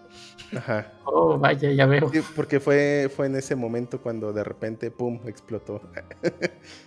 y Ko- Kojima dijo, nah, ¿saben qué? Yo voy a hacer mi propio juego con, pues, con bebés y fantasmas de azar. O no sé, pero Y bueno. Gente que hace pipí. Ey, y gente que hace pipí. Y Norman Reedus. Ajá. Y Norman Reedus. Te mete un putazo si le ves el paquete. Sino el que trae en la espalda. ok, bueno. Y a, a ver, señor Lee, ¿qué nos trae? Bueno, continuando con la gente que quiera animar eh, videojuegos, me toca hablar un poco sobre la saga de. Bueno, no la saga, el juego más bien, porque ni siquiera ha salido. el de Cyberpunk. Juego que, 2077. pues, lo han retrasado, por desgracia, bastante para mi gusto. Yo lo compré un mes antes de que lo anunciaran la primera vez en febrero. Ahí lo tengo. ya- Un mes ya- antes de que lo anunciaran. Ah, caray, ¿cómo le O sea, hiciste? Está cabrón el Esas No, un mes antes de que anunciaran su primer estreno, que fue por allá por febrero de este año. Pues dije, bueno, lo movieron a septiembre, pues me espero. El 15 de septiembre, puente. Sí, juego ya lo pagaste. De hecho, me tenía la opción de reembolso, pero como es un juego, pues que la verdad sí pues, se ve muy llamativo, yo la verdad sí le tengo alta estima, pues dije, ah, no hay problema. Lo volvieron a mover eh, ya para lanzamientos de- del PlayStation y el Xbox hasta el 19 de noviembre, pues me tendré que esperar otros dos meses más para poderlo jugar. Y pues anunciaron con un nuevo tráiler aparte del juego que tienen planeado desarrollar eh, igual con la plataforma de Netflix un anime eh, referente al universo de Cyberpunk. Dicen que no va a estar relacionado al videojuego, que el protagonista y eh, tanto del anime como los personajes que van a estar saliendo ahí van a estar, o sea, van a tener como que dicen su propia historia, va a estar desarrollando de, en el mismo universo. Pues es algo extra que puedes tener, o sea, la verdad yo preferiría primero que sacaran el juego antes de que anunciaran una serie. Igual, pues saldría hasta el 2022. Tenemos, pues, tienen bastante tiempo para todavía animar la serie. Faltan algunos añitos, pero lo que sí estoy esperando ya con ganas es el juego de Red Project, de Cyberpunk. Espero que ya ahora sí no lo muevan y ya salga para esa fecha. Sí, ¿Qué creen, que- qué creen ¿eh? que todos hacen? ¿Qué creen que todos hacen así en dos meses? O que pues obviamente. Entonces es tiempo justo para sacar un anime. Pero bueno, una de las cosas que quería mencionar es que es, va a ser animado por Trigger. Eh, tal vez lo recuerden en series Ah, como eh, Chilaquil, Kill. Que de hecho Sí. sale en- con el fondo de Kill ahí en el anuncio. Entonces, pues esperemos que por lo menos la animación esté interesante. Sí, y supongo que quieren seguir la misma fórmula que con The Witcher, que supongo que les funcionó, porque además anunciaron una segunda temporada, ¿no? De The Witcher. Si no me Sí, de hecho la pegó bastante en Netflix, la serie, yo creo. Igual, bueno, yo vi la serie y jugué los juegos. Sí tienen, pues, como todo, o sea, es una adaptación, no lo veas fiel a- al videojuego, porque también el videojuego está basado en, en unos libros, pero a su manera, la verdad la ambientación está bastante decente, las actuaciones buenas y pues sí, yo vi la primera temporada y sí me gustaría ver la segunda. Bueno, a lo que voy es que creo que esa fórmula la veremos, bueno, esa es su opinión mía, por supuesto, pero creo que esa fórmula la veremos más seguido en el futuro. Eh, hubo un otro intento con otra, otro videojuego, ay, ¿cómo se llamaba? Uno como Castlevania. Donde controlabas, no, eh, salió, lo anunciaban mucho en Xbox, si no me equivoco, aunque fue multiplataforma, no sé si fue la de Control, bueno, el juego que se llama Control, o eh, tenía otro nombre, pero también habían dicho que iban a hacer una serie de eso cuando anunciaron el juego, o sea, antes de que saliera, ya habían confirmado una serie un, o al menos unos pocos episodios, pero creo que a ellos no les funcionó. Y, pero pues ya CD Projekt Red ya tiene la fórmula correcta, o sea, ya les funcionó con The Witcher y eso por supuesto genera muchísimo más dinero que solo hacer un juego. Así que, porque además pueden vender para Fernalia, o sea, ahora sí que como le hace Marvel Comics o Disney, donde no solo te venden la película, te venden todo un grupo de productos, aunque todavía no han llegado a eso, sé que The Witcher no ha llegado a ese grado todavía, pero no sé si a lo mejor sean sus planes, o sea, no solo hacer videojuegos, sino hacer toda una franquicia alrededor de ellos. Es que en el caso, en el caso de Witcher es un caso completamente diferente, ya que Witcher está basado en los libros. Así que no sé hasta dónde llegue su, su poder de la, de la, de la, de la franquicia. Digo, igual nomás Ujú. tienen derecho de los juegos y ya. Y por eso no tiene otras cosas. Puede ser, es cierto. Y, pero bueno, creo que Cyberpunk podría ser, ahora con su serie, pudiera ser un referente en cómo se van lanzando ahora los juegos. No, yo sinceramente no vería muy lejano que, los, en, que otros juegos eh, nuevos empiecen a seguir esta misma dinámica de otras compañías, no necesariamente de CD Projekt Red, sino de otras compañías. Veremos qué pasa, como dicen. Pancho, ¿qué nos tienes de nuevo? Ah, sí, sí, el pasado 23 de junio, el martes, eh, tuvo lugar la New Game Plus Expo, que tuvo un formato bastante New Game a la Plus Expo. Nintendo- New Game Plus Expo, o Port también. Tuvo un formato bastante similar al Nintendo Direct, el cual me, me gustó bastante, muy buen pacing, y seguido de muchas presentaciones de sus, de sus sponsors. Y pues dieron un par de anuncios, ports, en, eh, y pues voy a pasar a recalcar los más importantes, en mi opinión. Atlus nos presentó para Nintendo Switch lo que es Catherine Full Body. Y, y Atlus en colabora- colaboración con Vanillaware, señores amos de los juegos con arte dibujado a mano, nos presentó para PlayStation 4 el juego que es 13 Sentinels Aegis Rim. Integrates nos presentó para todas las plataformas la secuela de Bluestain Curse of the Moon y no, no es la del Metroidvania chido, es el juego retro, para que no se emocionen. Spike Chunsoft nos trajo para iOS y Android un port de Dangaron- Danganronpa, Trigger Happy Havoc. Tristemente no va a salir para Switch todavía. También nos trajo para Switch, Play 4 y PC ReZero, La Profecía del Trono. Y Switch y para Switch y PC, Shiren the Wanderer, la, eh, la Torre de la Fortuna y el Dado del Destino. Sin embargo, este es un port de un juego que salió originalmente para Nintendo 10 en 2010 y para Vita en 2016, pero pues yo estoy ligeramente emocionado porque Shiren the Wanderer es parte del- de la saga Mystery Dungeon que a mí me gusta bastante, al menos por sus spin-offs con Pokémon. Y PlaySim para PC y para todos los amantes de las monas chinas nos trae Idol Manager. Creo que no dieron fecha, pero pues hay que tenerlo en el radar.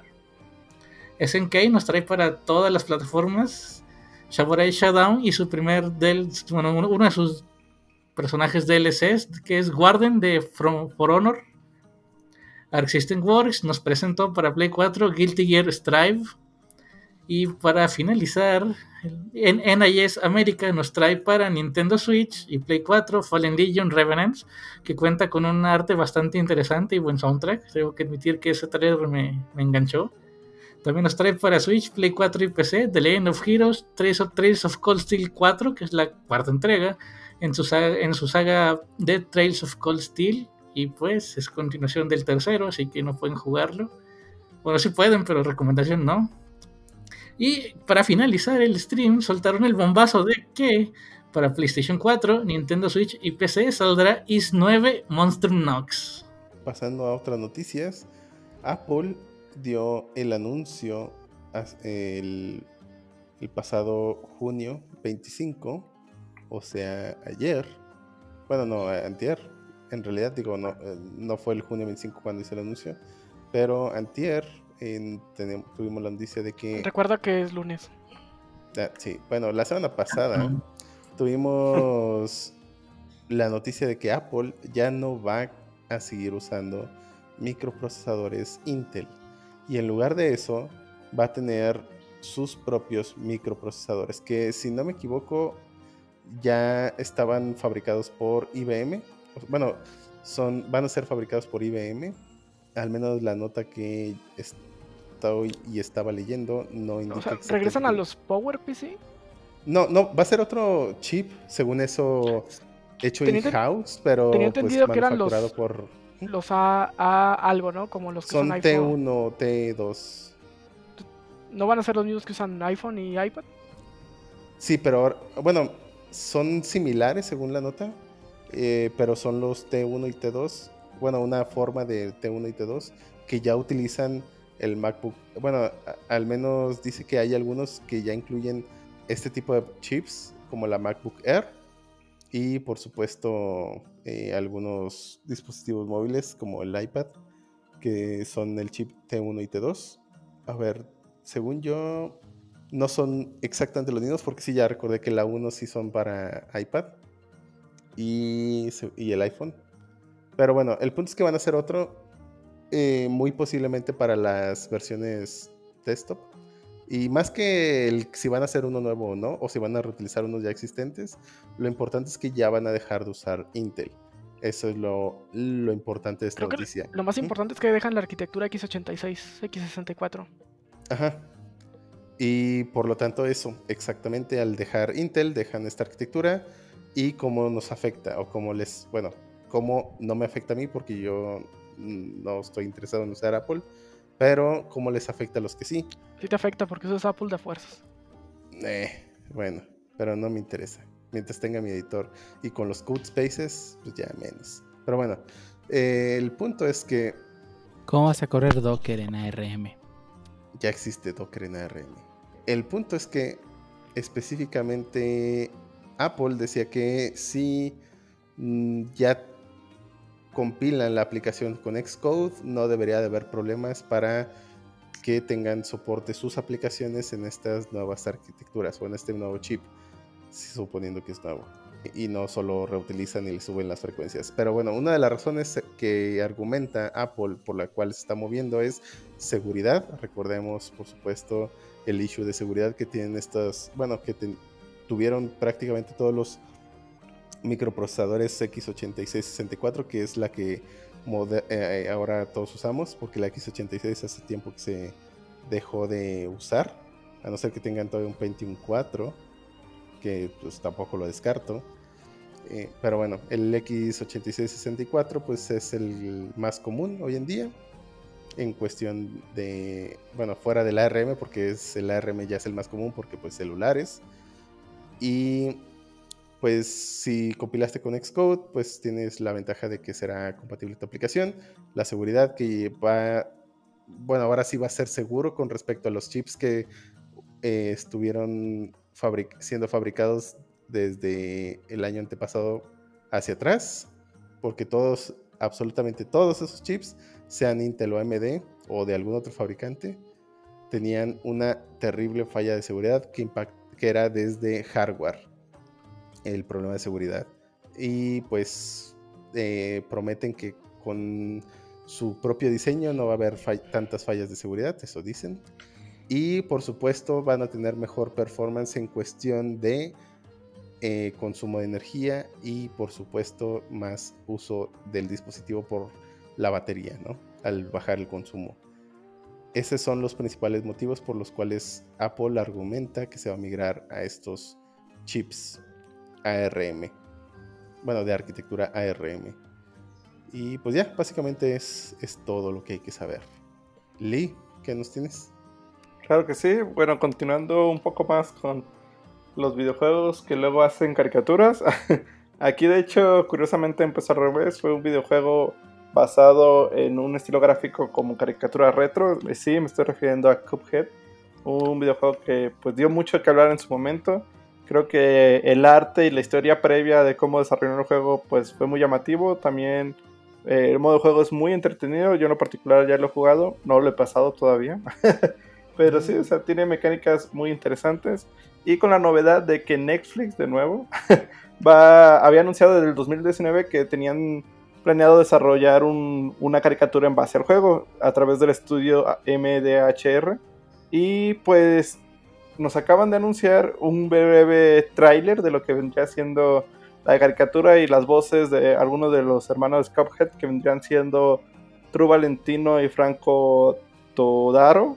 Eh, sinceramente no conozco a ninguno de los dos. Serían Cuphead y Mugman en, cada uno de los casos. Eh, mi opinión, eh, en lo particular, vi el tráiler. Yo creo que pues el arte o la calidad gráfica, o sea, sí van a utilizar CGI, no se ve la calidad que tiene el juego, que sinceramente es muy buena, sí se ve dibujado a mano. Pero pues esperemos qué es lo que pasa, porque sinceramente no sé qué le vayan a inventar, qué trasfondo le vayan a agregar, pero pues como dicen, yo en lo particular pues no lo estaba esperando, veremos qué es lo que trae. Y... Un, teaser.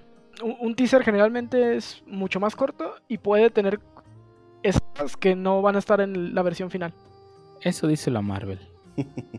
ah, no, Marvel, Marvel lo, tiene cosas que no vienen en la versión final desde el tráiler. Uh -huh. LOL. Y para terminar, Medinilla, ¿qué nos tienes de nuevo? Ah, eh, Nintendo eh, anunció esta semana, bueno, más bien la semana pasada, mi, error, el primero de varios updates que va a haber de Animal Crossing. Este nuevo update se tiene planeado para que esté disponible desde el día 3 de julio. Ya faltan unos días nada más, unos 5 días. Y bueno, lo, lo, más novedoso es que nos va a permitir eh, nadar, como ya lo habíamos visto en New Leaf. Nos va a permitir bucear y va a entrar un personaje nuevo que se llama... Ah, se me fue el nombre. se llama Pascal, al menos en Pascal, inglés. Pascal, cierto. Sí lo tenía. Uh, un nuevo personaje que se llama Pascal que eh, nos va a hacer cambio de lo que encontremos buceando por nuevas recetas. Lo, lo, También hay un nuevo encounter del pajarraco este, ¿no? El... Pero mm, creo que nada más es un nuevo evento, pero y te va a dar cosas diferentes, pero creo que es muy similar, ¿no? Mm, pues por el, lo que se ve en el tráiler sí, se ve muy similar. Aunque lo... traía otra ropa, ¿no? Sí, pero se ve que lo despiertas, te pone a buscar cosas y te va a dar algo, supongo. Hey. Lo que me llama la atención es que viene, lo anuncian como free update, muy marcado el free. No sé si después va a haber not free updates. Quién sabe. O oh, quizás solo para recargar eso. Es probable que en alguna la vayan a cobrar.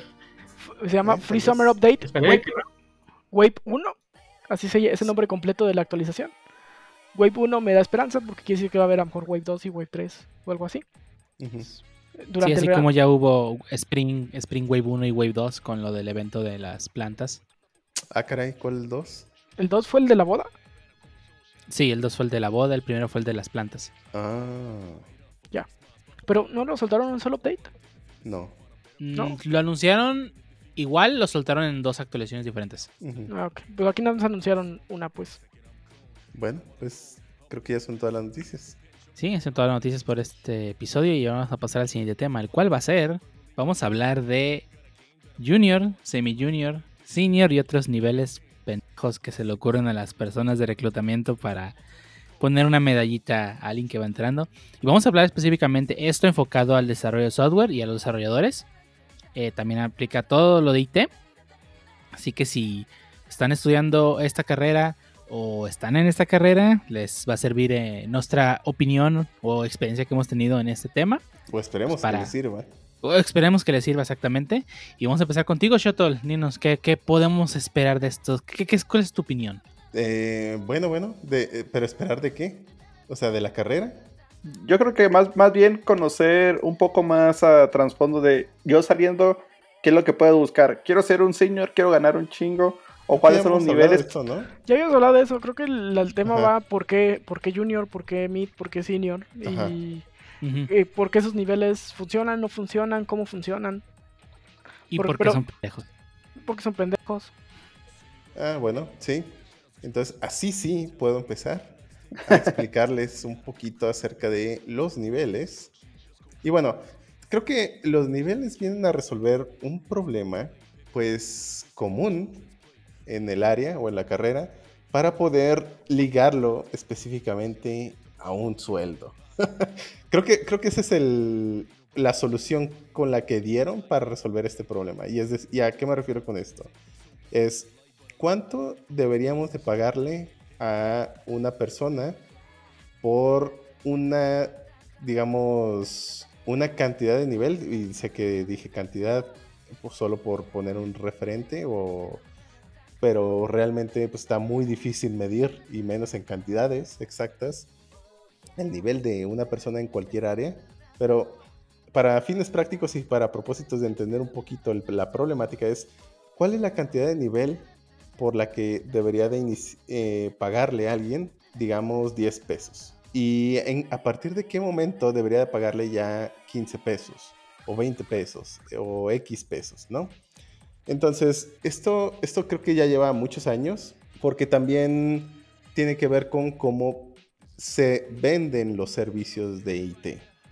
Y hablo también de las consultoras. Y, y, digo también porque también estoy incluyendo las no consultoras, es decir, dentro de las empresas grandes también se revenden servicios o profesionales hacia otras áreas de la misma empresa.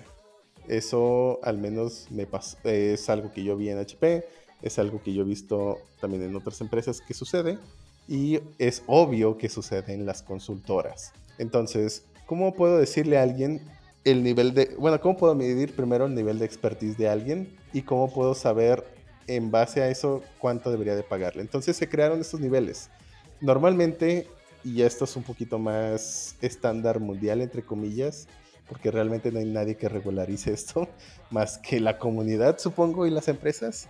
Entonces empezaron con, bueno, pues vamos a llamarle junior a alguien que apenas va empezando en esto, vamos a llamarle mid y a alguien que pues ya tiene un poquito de experiencia, pero que a lo mejor cosas muy complicadas pues no las va a poder resolver o no las va a resolver tan fácil o rápido como otra persona.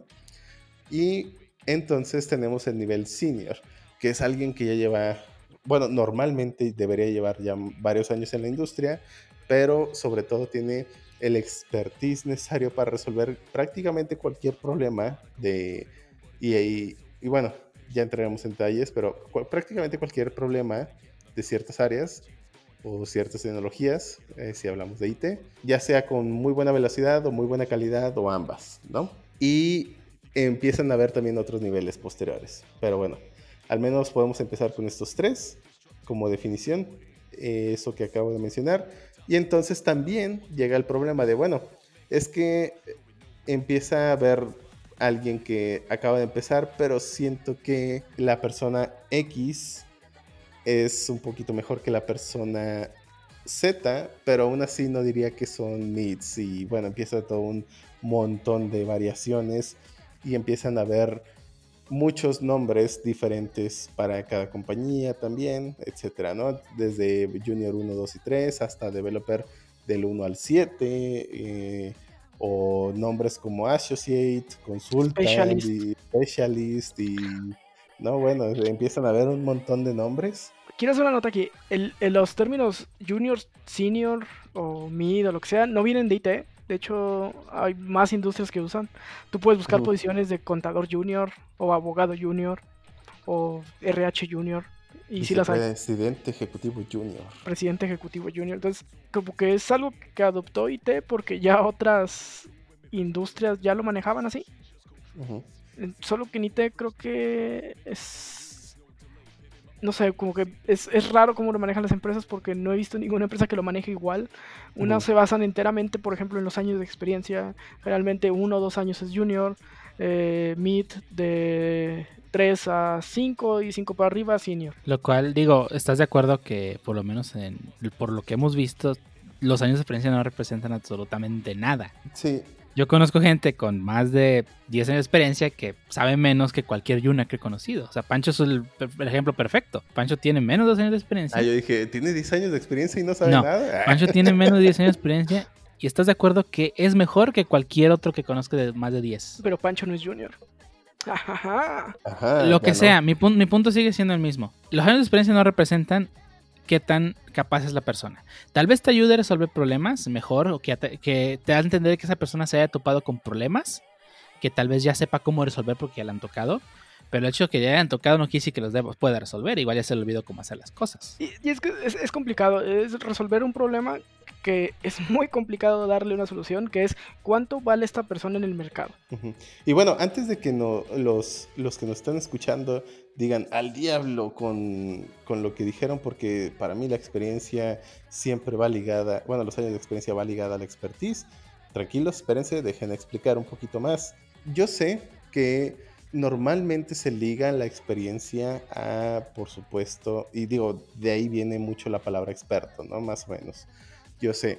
Sin embargo, al menos en IT, no sé si en otras industrias, pero me imagino que pasa muy similar pero al menos en IT puede haber buena y mala experiencia. Es decir, puede ser alguien que estuvo en una tecnología bien específica y haciendo cosas muy tan específicas que no podría decir que abarca todo un conjunto de tecnologías. A diferencia, bueno, y sé que serían temas diferentes, ¿no? Pero al menos en el, en el área de IT, no basta con que sepas la respuesta a una única cosa. Necesitas saber hoy en día muchas cosas. Y también eso se vuelve un problema, porque luego están pidiendo juniors que sepan Docker, que sepan esto, que sepan Git, que sean, que, sean los mejores moviéndole a, Java y a PHP y a JavaScript y a TypeScript al mismo tiempo que saben Scala. Eh, o sea, eh, y como 20 años de Deno, que acaba de salir hace un mes. Entonces, Ay, web, Webpack y Babel como dioses, por favor. Ah, sí. sí, entonces, o sea. Unit testing. Ah, además. Ah, Jest, aparte. Y test café si, si hay chance. Ay, como plus. Como plus. Nice que le llaman. Eh, entonces, o sea, yo sé que en esta industria necesitas saber más que solo una única respuesta. Tenemos que ser versátiles. Y sí, sé que exageran algunos con estos increíbles requisitos, pero también ese es el otro extremo, ¿no? Diría yo. Ahora, entonces, si vamos a poner un ejemplo, si decimos que a alguien le gusta programar en Python, ¿no? E, esta persona empieza a hacer, eh, vamos a poner dos personas, iniciaron en Python hoy mismo, ya acabaron la carrera y empezaron a programar en Python en un trabajo. Entonces, la persona A hace única y exclusivamente funciones de bien simples de aritmética, ¿no? ese es su trabajo. Hacer una nueva función con una suma bien hardcodeada de, oye, es que ahora necesito una suma que, que haga, perdón, que sume 40 más 30. Pum, ahí está. Y ahora necesito que hagas otra que sume 50 más 80. Ok, ahí está. Sí, son ejemplos burdos. Nunca hice una función que pasara por parámetros que sumaba, siempre. No, jamás. Jamás, jamás recibir argumentos. Entonces, empieza a hacer cosas tan específicas que cuando le dicen, bueno, esta persona A empieza a hacer cosas bien específicas. Entonces la persona B hace no solo las funciones de suma, sino que además conéctate a esta base de datos, y conéctate a Mongo, haz un sistema de autenticación, ah, perdón, implementa autenticación en esta misma aplicación, implementa el consumir un API, digamos, de GitHub o de lo que sea. Eh, además de eso, eh, pues haz un servidor, ¿no? Que, que es cada vez que visites la... Oye, entonces todo es por una sola persona. Sí, eso a lo largo de 10 años, digamos. Ah, ok. ¿Sí? Ahora bien, eh, el resultado va a ser para mí una persona mucho más experta que otra, a pesar de que tienen exactamente la misma cantidad de años en la misma tecnología. O bueno, hablando del lenguaje de programación, Python, ¿no? porque pues, sé que muy posiblemente la persona que hizo más cosas seguro estuvo investigando acerca de otras librerías para implementar lo que se le pidió. Pero entonces, tenemos una experiencia buena y una mala, pero misma cantidad de años. Es por eso que, al menos para mí, coincido yo con Dio, la experiencia en años específicamente creo que no vale mucho como lo quieren hacer notar otras personas, sobre todo en los requerimientos, ¿no? De que tantos años de experiencia. Cuando para mí debería ser, debe de saber esto en particular. Oye, pero pues, ¿cuántos años de experiencia necesitas? No, pues no importa con que sepa hacer esto, porque yo necesito que haga esto, no, no que viva cierta cantidad de años. A mí no me importa cuántos años ha vivido y, y, qué ha hecho con su vida, sino más bien que haga un trabajo en particular. Entonces, por eso creo que los años de experiencia no deberían de ser tomados tan en cuenta. Está sin bien, embargo, creo que sí deben ser tomados en cuenta. Digo, no, no deben ser totalmente Sí. lo que defina a una persona, pero creo que los años de experiencia sí te dan el Sí cómo la experiencia de cómo manejar situaciones. Y a lo mejor ya estoy hablando más de, de soft skills que de hard skills. Eh, pero creo que sí te dan por lo menos el temple de manejar situaciones difíciles.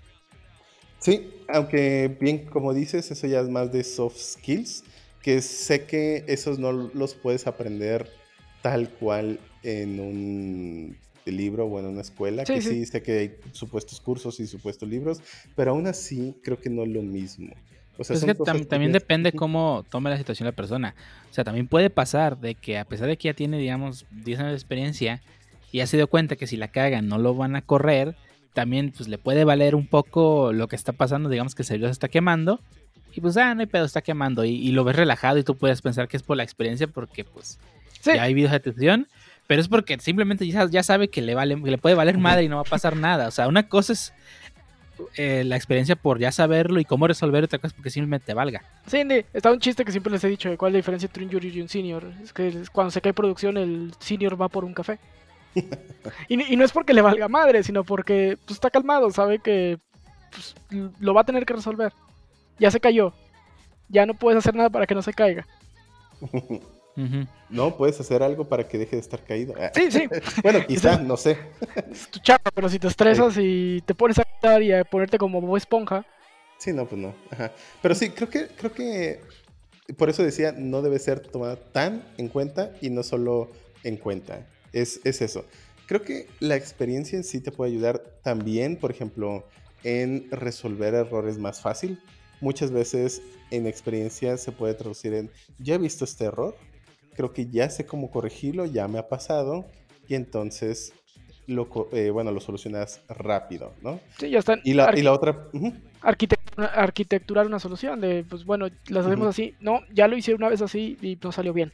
Exactamente, ese es otro de los beneficios y el que ya se mencionaba, ¿no? Los soft skills, que pues también son bien importantes. Ahora, eso también puede o no ocurrir, pero por la experiencia en sí, no por la cantidad de años. Es decir, así como puse el ejemplo del programador A y programador B, donde uno tuvo una buena experiencia y otro mala experiencia, también sucede para los soft skills y para esto otro que mencionábamos. Entonces, aún así, creo que debería de agarrarse con pincitas. Muchas veces te puede ayudar.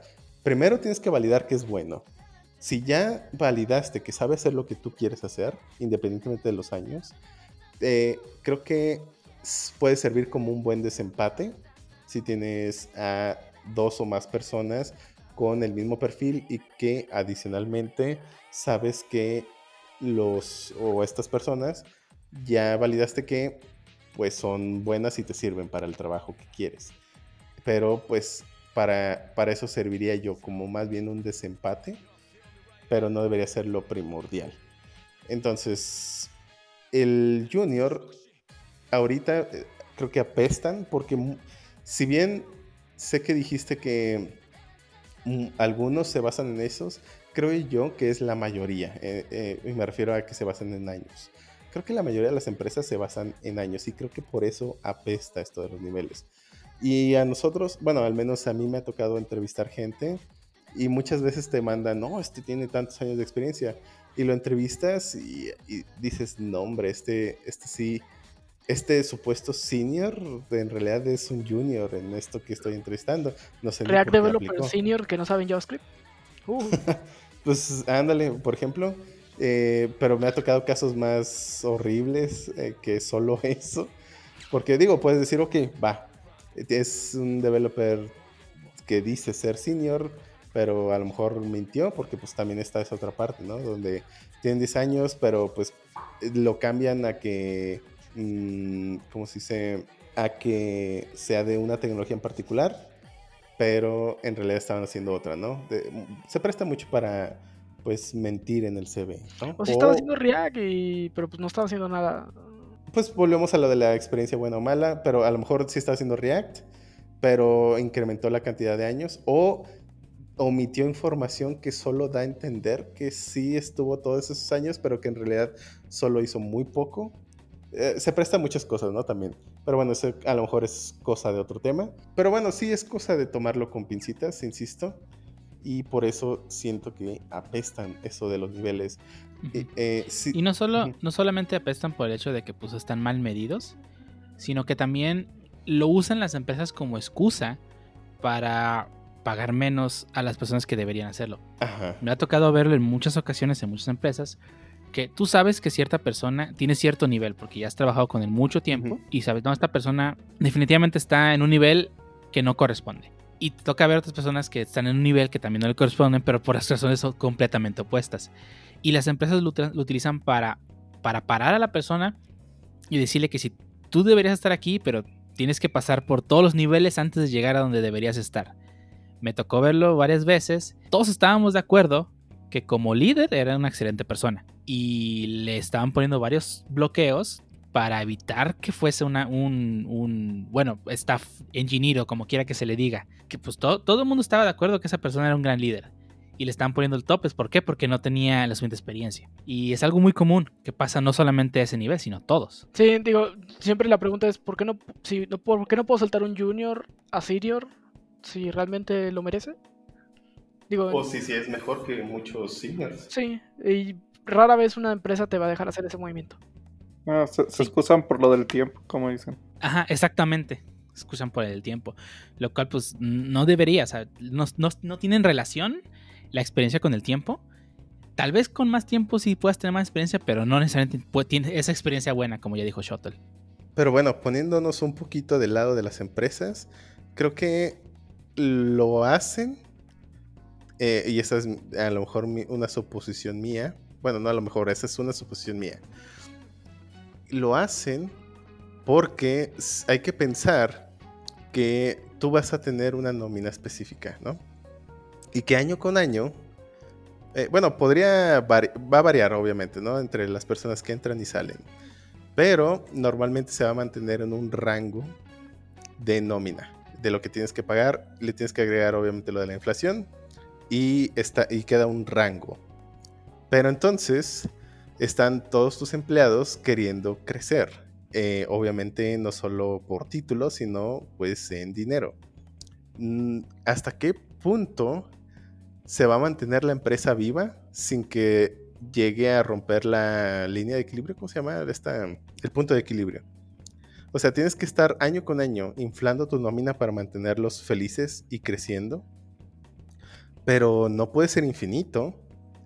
E- Entonces creo que ahí es donde entra la parte de, ay, necesito un método para que no crezcan tan rápido las personas muy nuevas. Eh, y eso es, insisto, una suposición mía. Y a lo mejor por eso lo hacen. Creo yo que una solución buena y pues al menos de lo que se me ocurre sería o debería de ser que cada nivel sea obviamente por expertise, eso es uno. Y dos, cada nivel tenga un tope, que sé que tiene un tope, pero exceptuando los niveles superiores. Los niveles superiores creo que no, no tienen un tope aparente al menos. Pero creo que debería haber uno bien específico por nivel. Es decir, si tú ya llegaste a los... O sea, digamos que el límite máximo del nivel acá ultra perrón sea 80 pesos, ¿no? Entonces, vamos a decir que eso es lo máximo que puedes ganar en esa empresa. Y no importa cuántos años sigas estando allí, ya no va a haber más. Más que obviamente lo que dijimos, la inflación. Es, eso, eso podría a lo mejor hacer que las personas que están en los niveles más abajo puedan crecer rápido si se lo merecen y que no solo sea por el tiempo que están viviendo. Eh, no sé si sea ese específicamente el problema y la razón del por qué eh, hicieron eso, pero esa es mi sospecha y esa sería la manera para más o menos corregirla, creo yo. Creo que lo, que lo dije al principio es una forma de darle a una persona un valor en el mercado. ¿Cuánto vale esa persona en- en el mercado laboral? Y aunque la idea es buena, creo que tiene un problema. Si alguien que quieres contratar y te interesa mucho contratarlo se sale de tu banda, de tu banda superior, ya no lo puedes contratar. No, pues lo contratas, pero pues. ¿O, o a qué te refieres? ¿Al superlímite máximo? Sí, o sea, tienes tu. Ah, sí, ya no lo podrías contratar. Ya no lo puedes ah, contratar, pues pierdes a lo mejor talento. Que ah, bueno, es que la idea, la idea sería que el talento vaya ligado a lo que se merece por compensación. O sea, debería obviamente, ese límite máximo debería de ser así como que el máximo en talento. Por supuesto. O sea, debería, para mí, algo justo debería de ser una, una proporción directa a tu talento. Porque al principio esos niveles eh, te los quieren vender como que es eso. Junior representa tu talento. ¿Por qué? Y te dicen, no, pues es que normalmente no sabes esto o aquello. Ok, va. Eh, y luego empiezas a crecer. Pero, ah, espérame, es- ya aprendiste todo eso que te dije, pero pues es que no llevas tantos años. Bueno, ¿y qué eso que tiene que ver? Entonces, por eso digo que primero debería estar ligado al talento, los niveles. Y por supuesto, al máximo, o bueno, a lo, a lo que cada empresa estaría dispuesto a pagar por cada uno de sus niveles. Obviamente, y así está actualmente la industria, obviamente, sí habrá empresas que por el mismo nivel paguen más que otras. Y por supuesto, hay aún así personas que prefieren irse a la empresa que paga menos por cosas como el ambiente laboral. Ese es uno de los casos más comunes. Hay muchas empresas que pagan mucho más para el mismo nivel en el que estoy, por ejemplo, pero al menos yo no me iría a esas empresas por los proyectos que tienen que no se me hacen tan chidos o tan buenos, ni por el ambiente laboral que tienen, ¿no? Donde se te exige tanto o donde hay mucho micromanagement eh, o no sé, siento que no lo vale esa cantidad de dinero.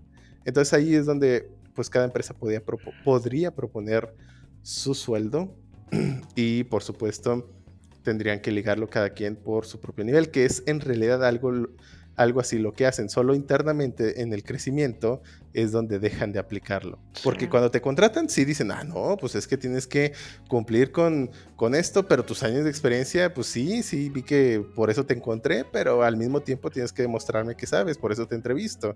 Las entrevistas, pues también hay una gran carencia en las entrevistas. Pues es que depende de la empresa, obviamente. Digo, hay, hay gente que luego hace un proceso y dicen, ¿sabes qué? Tu proceso de entrevista es genial, ¿sí? Pero precisamente por eso hay gente que no entra a dichas empresas si no tienen el nivel correspondiente. Y hay otras empresas donde no les importa o que la entrevista está tan mal diseñada, si es que está diseñada, y pues cualquier persona entra, ¿no? Y alguien que decía ser, este, o bueno, alguien que dice ser senior, pero que originalmente era mid o junior, de repente, pum, les vendió la idea de que ya es junior y funcionó. Y, y creo que sí le hacen muchos, en realidad. Venden esa Si es una idea. persona experta en pasar entrevistas. Exactamente. ven- o sea, si tú vendes la idea y te la compran, ya la hiciste. Y, y culpable es la empresa, o más bien tonta es la empresa por no hacer bien sus entrevistas. Por eso es que es bien importante diseñar una buena entrevista y que los entrevistadores sean buenos, de verdad. No puedes es- poner a cualquier cha bueno, y digo chango no por eh, ofender a nadie, sino por cualquier tipo.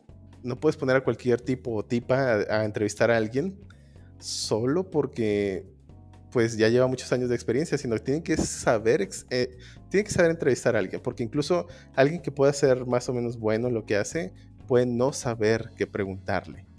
¿Sí? Entonces, definitivamente una de las herramientas principales para una empresa es las entrevistas, porque eso te va a garantizar buena gente o buenos developers, al menos para el área de IT, eh, o bueno, de desarrollo. Y por lo tanto, vas a tener también un buen ambiente laboral, porque parte de un mal ambiente laboral muchas veces es que hay alguien cargando al resto del equipo, ¿no? Y, o que hay, esta persona no hace esto o aquello, o trabaja muy mal. No, eso no pasa, ¿cómo crees? No, no, no. Entonces, si no hay un buen mecanismo de entrevistas, la verdad es que se empieza a generar un mal ambiente laboral y por supuesto la empresa pues es la única culpable, ¿no? Por no tener estos, este proceso bien diseñado. Digo, no es tan simple, también puede ser un proceso tan largo, tedioso y minucioso que la gente se canse y no lo haga. Entonces creo que es difícil, es complicado eh, descubrir qué también va a funcionar la gente en, en tan poco tiempo y, y tampoco cansarla con hacerle 20 entrevistas con eh, 50 ejercicios más un site. Sí, no, al, al final tiene que ser una buena experiencia tanto para la persona entrevistada como para los entrevistadores. Eso, eso, tiene, eso debería de ser el ideal. Y por eso es que, insisto, tiene que estar bien diseñada. Bien lo dijiste, es, eso, eso que mencionaste son problemas de una o de un mal diseño o nulo diseño de entrevista. Entonces, Nomás aviéntale todo lo que tienes y ya. Ajá, o sea, tiene que ser toda una buena experiencia para atraer a la persona, porque recuerda que esa persona muy posiblemente está aplicando en otros lados, o bien esa persona esté ahorita a gusto y tú estás tratando de atraerla. Y si en lugar de atraerla solo la estás fastidiando con tu proceso, pues simple y sencillamente se va a ir. Así es simple. Y nunca la trajiste. Tienes que traerla desde los detalles. Para mí, todo o algo bueno es un conjunto de muy buenos detalles no solo es un todo como tal. Bueno, al menos yo sí lo veo, ¿no? Entonces el conjunto de esos pequeños detalles forman una muy buena experiencia en algo. Desde, creo que desde darte cuenta que el vato que te está entrevistando sí le sabe, ya es un... es- está chido. Ah, este güey sí sabe. Sí, que te den la información que estás preguntando o que sepas más o menos eh, a qué proyecto irías, que sé que muchas veces es difícil en- entender o saber, o al menos que te expliquen, sabes que estás aplicando para una consultora, están, estás perfilado para a lo mejor un proyecto, pero que te dejen claro exactamente cuál es la situación, porque incluso hay personas que entran en consultoras y donde malinterpretan cuál es el proyecto al que van a ir cuando en realidad ni siquiera tenían un proyecto perfilado para ellos. Entonces se malinterpreta, la persona entra, dice, le él entendió una idea de que iba a entrar a un proyecto X. Las personas que lo contactaron nunca le explicaron bien cómo iba a ser el proceso, tanto no solo de reclutamiento, sino como a la hora de entrar a un proyecto. Entonces la persona malentendió y entró en lugar del proyecto X, entró al proyecto Z y pues es algo que él no quería o él o ella no querían. Así que pues termina siendo también una mala experiencia. No solo es esa parte de la entrevista, sino también es más allá de la entrevista. que estaba buscando salirse de Java para encontrar tecnología y entró a la empresa esperando Java y le dijeron eh, otra cosa que no sea Java y le dijeron, ah, como tienes Java, tenemos este proyecto de Java, vas para allá. También. Bueno, ¿alguien, ¿alguien quiere agregar algo más antes de dar por terminado este segundo tema? Bueno, como recomendaciones, pues como dicen, tanto para las empresas como para la gente que se va vendiendo a otros lados es, número uno, pues saberse valorar, o sea, realmente, pues por desgracia, cuando tú en- entras a una empresa y no tienes experiencia, hasta a veces, como dicen, en cómo venderte o qué nivel tienes, entre otras, pues también, o sea, tienes que aprender eso a través de, pues, del tiempo, de saber qué niveles hay o que comparar tu, sabes que pues ya he visto con mis compañeros y pues mi nivel es más alto o, o más bajo y sobre todo el hecho de que, la empresa sepa más o menos qué es lo que está buscando, más que en conocimiento que en tiempo, o sea, yo quiero que me resuelva este problema y no quiero que tenga 20 años de experiencia en, pues, en X y Y cosas. Eh, y como comentó Chetul, yo creo que un punto muy importante es que la persona, o sea, si ya estás preasignado en un ejemplo a un proyecto, que sean las personas internas al proyecto que te entrevisten, o sea, porque ellos ya saben realmente qué tecnología están manejando o en qué están enfocados y pues pueden enfocarse en ese tipo de cosas. Y bueno, ya nada me gustaría terminar con una pregunta para los que nos escuchan. Eh, diga, eh, pues nos gustaría saber, o al menos a mí me gustaría saber, qué opinan respecto a esto de los niveles y si son parte administrativa de una empresa de IT, o bueno, también supongo que aplica para otras áreas, pero son parte de alguna empresa administrativa, pues platíquenos en las redes sociales por qué hacen esto, por qué enfocarse tanto en los años y si concuerdan o no con la con que los años de experiencia deberían de valer tanto o no. Platíquenos un poco. Dejen ahí sus comentarios. Sí, sí, cualquier comentario que nos dejen lo vamos a leer y pues si nos hacen cambiar de opinión, pues qué bueno. No digo, o sea, ya eh, fuera de bromas, si hay razones reales con datos de por qué se hace así, pues es no me haría cambiar de de forma de pensar. Y si igual forma, si conocen una mejor metodología, pues también queremos escucharla. Sí, definitivamente. Creo que vale la pena tratar de resolver este misterio y, y no solo resolverlo, sino dar una solución general y compartirla, ¿por qué no? Así que platíquenos. Platíquenos, por favor. Y con esto damos por terminado el segundo tema. Si ya- saben, como dijo Shotol, cualquier cosa los esperamos en nuestras redes sociales. Y vamos a las despedidas.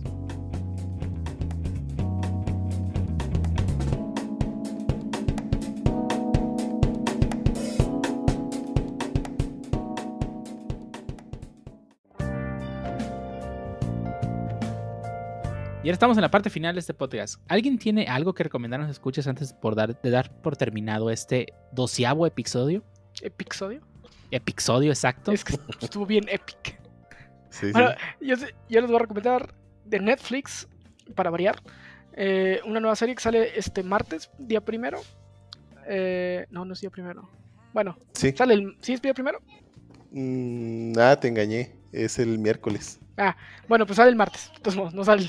Ah, Sale el martes, es BNA, eh, serie Furra. Pues vamos a ver qué tal está. Sale este martes, liberan toda la primera temporada.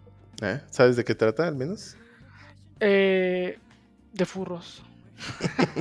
no, de buscan refugio, algo así como de poscritos o algo así. No sé, no he visto bien los trailers, Bueno. pero eh, ¿Se ve bien? se ve bien. La animación va, está chida. Va, va, va. Y bueno, eh, a mí me gustaría recomendar, creo que no lo mencionaron, pero ya empezaron las ofertas de Steam, así que pues aprovechar y si tienes algún juego en tu lista o, un juego de PC que te ha llamado la atención, muy probablemente esté en descuento por las ofertas de verano. Eh, yo en lo particular eh, compré, pues aún nada, pero tengo planeado comprar a Total War 2, ya que compré el 1 por desgracia antes de que saliera la oferta, pero el 2 no lo voy a desaprovechar. El dinero al tío Gabe. Sí, sí, se lo merece.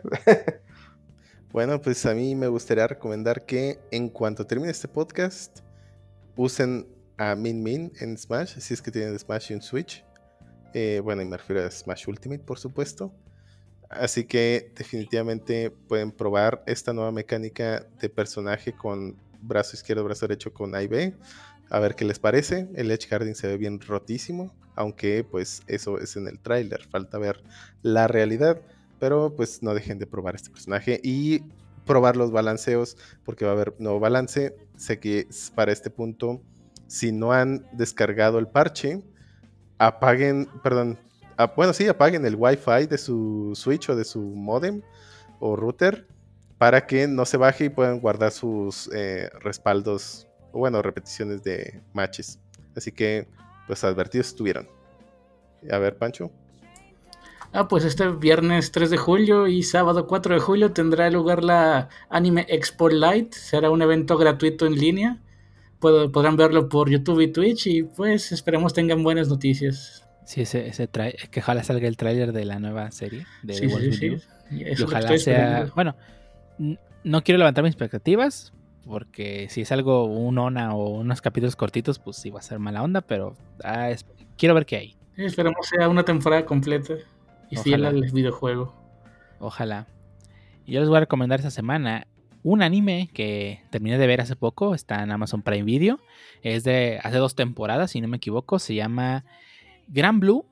En Amazon Prime lo pueden encontrar con Grand Blue Dreaming.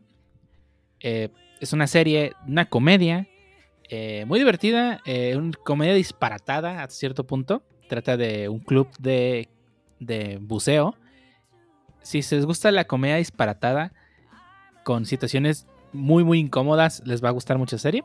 Eh, ya había leído el manga, el manga está muy bien, tiene un muy buen dibujo, pero en este específicamente sí siento que la animación le hace mucha justicia, porque eh, ver esos dibujos en movimiento, sobre todo porque sí están bien hechos y son muy fieles al manga, y adaptan las situaciones con la música, los sonidos y la comedia que es, tan que es muy divertido. Las actuaciones de voz son muy buenas. Así que este sí puedo decir que les me gusta más el anime que el manga. Así que si tienen una oportunidad de verla y quieren ver algo divertido, pues ahí está Gran Blue Dreaming. La pueden buscar en Amazon Prime Video. ¿Tipo Nishillo o Popute Pepiku? ¿O no tan Es disparatada? no tan disparatada, eh, es más aterrizada la realidad, pero o sea, son situaciones ridículas como que eh, te ofrezco un té y es una cerveza y que el vato muerto. O sea, es, es ridículo pues, pero está entretenido. Le voy a dar un chance. Y pues nomás queda recordarles que pueden buscarnos en nuestras redes sociales. En Facebook con el, con el nombre Stop the Whips Podcast y en Twitter bajo el usuario Stop the Whips. Ahí publicamos todas las noticias referentes al podcast, así como de cuando publicamos cada nuevo episodio. También recordamos que pueden inscribirse en, eh, para buscar este episodio en las plataformas de Anchor, iTunes, Spotify y YouTube. Les agradecemos que se suscriban en cualquiera de esas plataformas y de esta forma se aseguran de no perderse ningún episodio y aparte nos ayudan para crecer un poquito ahí en esas plataformas. Y ya más queda agradecer a todos que nos escucharon en este doceavo episodio del podcast, así como todos los que nos acompañaron en la grabación, producción y edición del mismo. ¿Y a ustedes dónde nos pueden encontrar? Empezamos con Pancho. Ah, claro, a mí me pueden encontrar en Twitter como arroba francisco-ontv. Pues posteo monas chinas a veces, a veces spoilers de lo que estoy jugando. Eh, Síganme bajo su propio riesgo. Ya va a jugar sí. Honeypop, así que les va a poner Uf. spoilers. Posiblemente spoiler de Xenoblade, estoy, creo que estoy cerca del final, así que si me gusta alguna escena o alguna captura, voy a postearla. A tener cuidado. A mí me pueden encontrar eh, en Twitter como. No sé si es con arroba o hashtag. No sé, bueno, creo que sí es arroba. No, Arroba, creo que no lo uso. Arroba. bueno, arroba eh, Lee Ángel Z16. Y en GitHub como Lee. No, Ángel y Lee. Y a ti, Shotur, ¿dónde te pueden encontrar? En GitHub, a través de github.com diagonal XOTL. Ahí chequen mis proyectos, algunos abandonados, otros no. Y denle estrellita a los que les gusten. Ahí me pueden encontrar en arroba cmedininja. Ahí tuiteo generalmente las cosas que estoy jugando en Switch y quiero ese screenshot en alguna otra plataforma, entonces la, la tuiteo para podérmela pasar a, la PC. Es la única forma, es- está, algo limitado el Switch. Eh, también me pueden encontrar en GitHub como eh, github.com slash cmedininja. Y a Dios se le pasó, pero les recuerdo que tenemos Instagram en la cuenta de Stop the Whip Podcast. Ahí ponemos fotos de cuando estamos grabando o tonterías que se nos ocurran. Sí, sí, se me, ha estado- se me ha olvidado actualizar el script que leo cada vez que hacemos la despedida. Lo voy a actualizar ahorita para que el siguiente no se me pase. Y pues sí, en este episodio nos abandonó José, ¿no? o Jarvis, perdón. No pudo, no pudo asistir aquí a la grabación, pero esperamos la próxima semana tenerlo de, de vuelta. Y pues nos, va, nos iba a recomendar FIFA y Domestic no Cano yo, así que. Ahí van.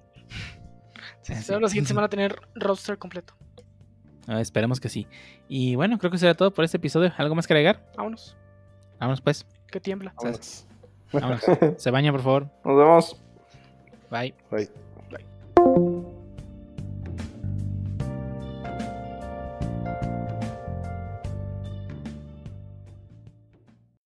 Y ahora estamos en la parte final de este podcast. ¿Alguien tiene algo que recomendaron o escuches antes de, por dar terminado este onceavo episodio? No es cierto, es el 12. Ah, es el 12, ¿verdad? Sí, creo que sí. Entonces, sí, según Sí, ¿por qué los no? números romanos, Deja- sí. Según la Sí. URL, sí. Sí, soy un tonto. Va, otra vez.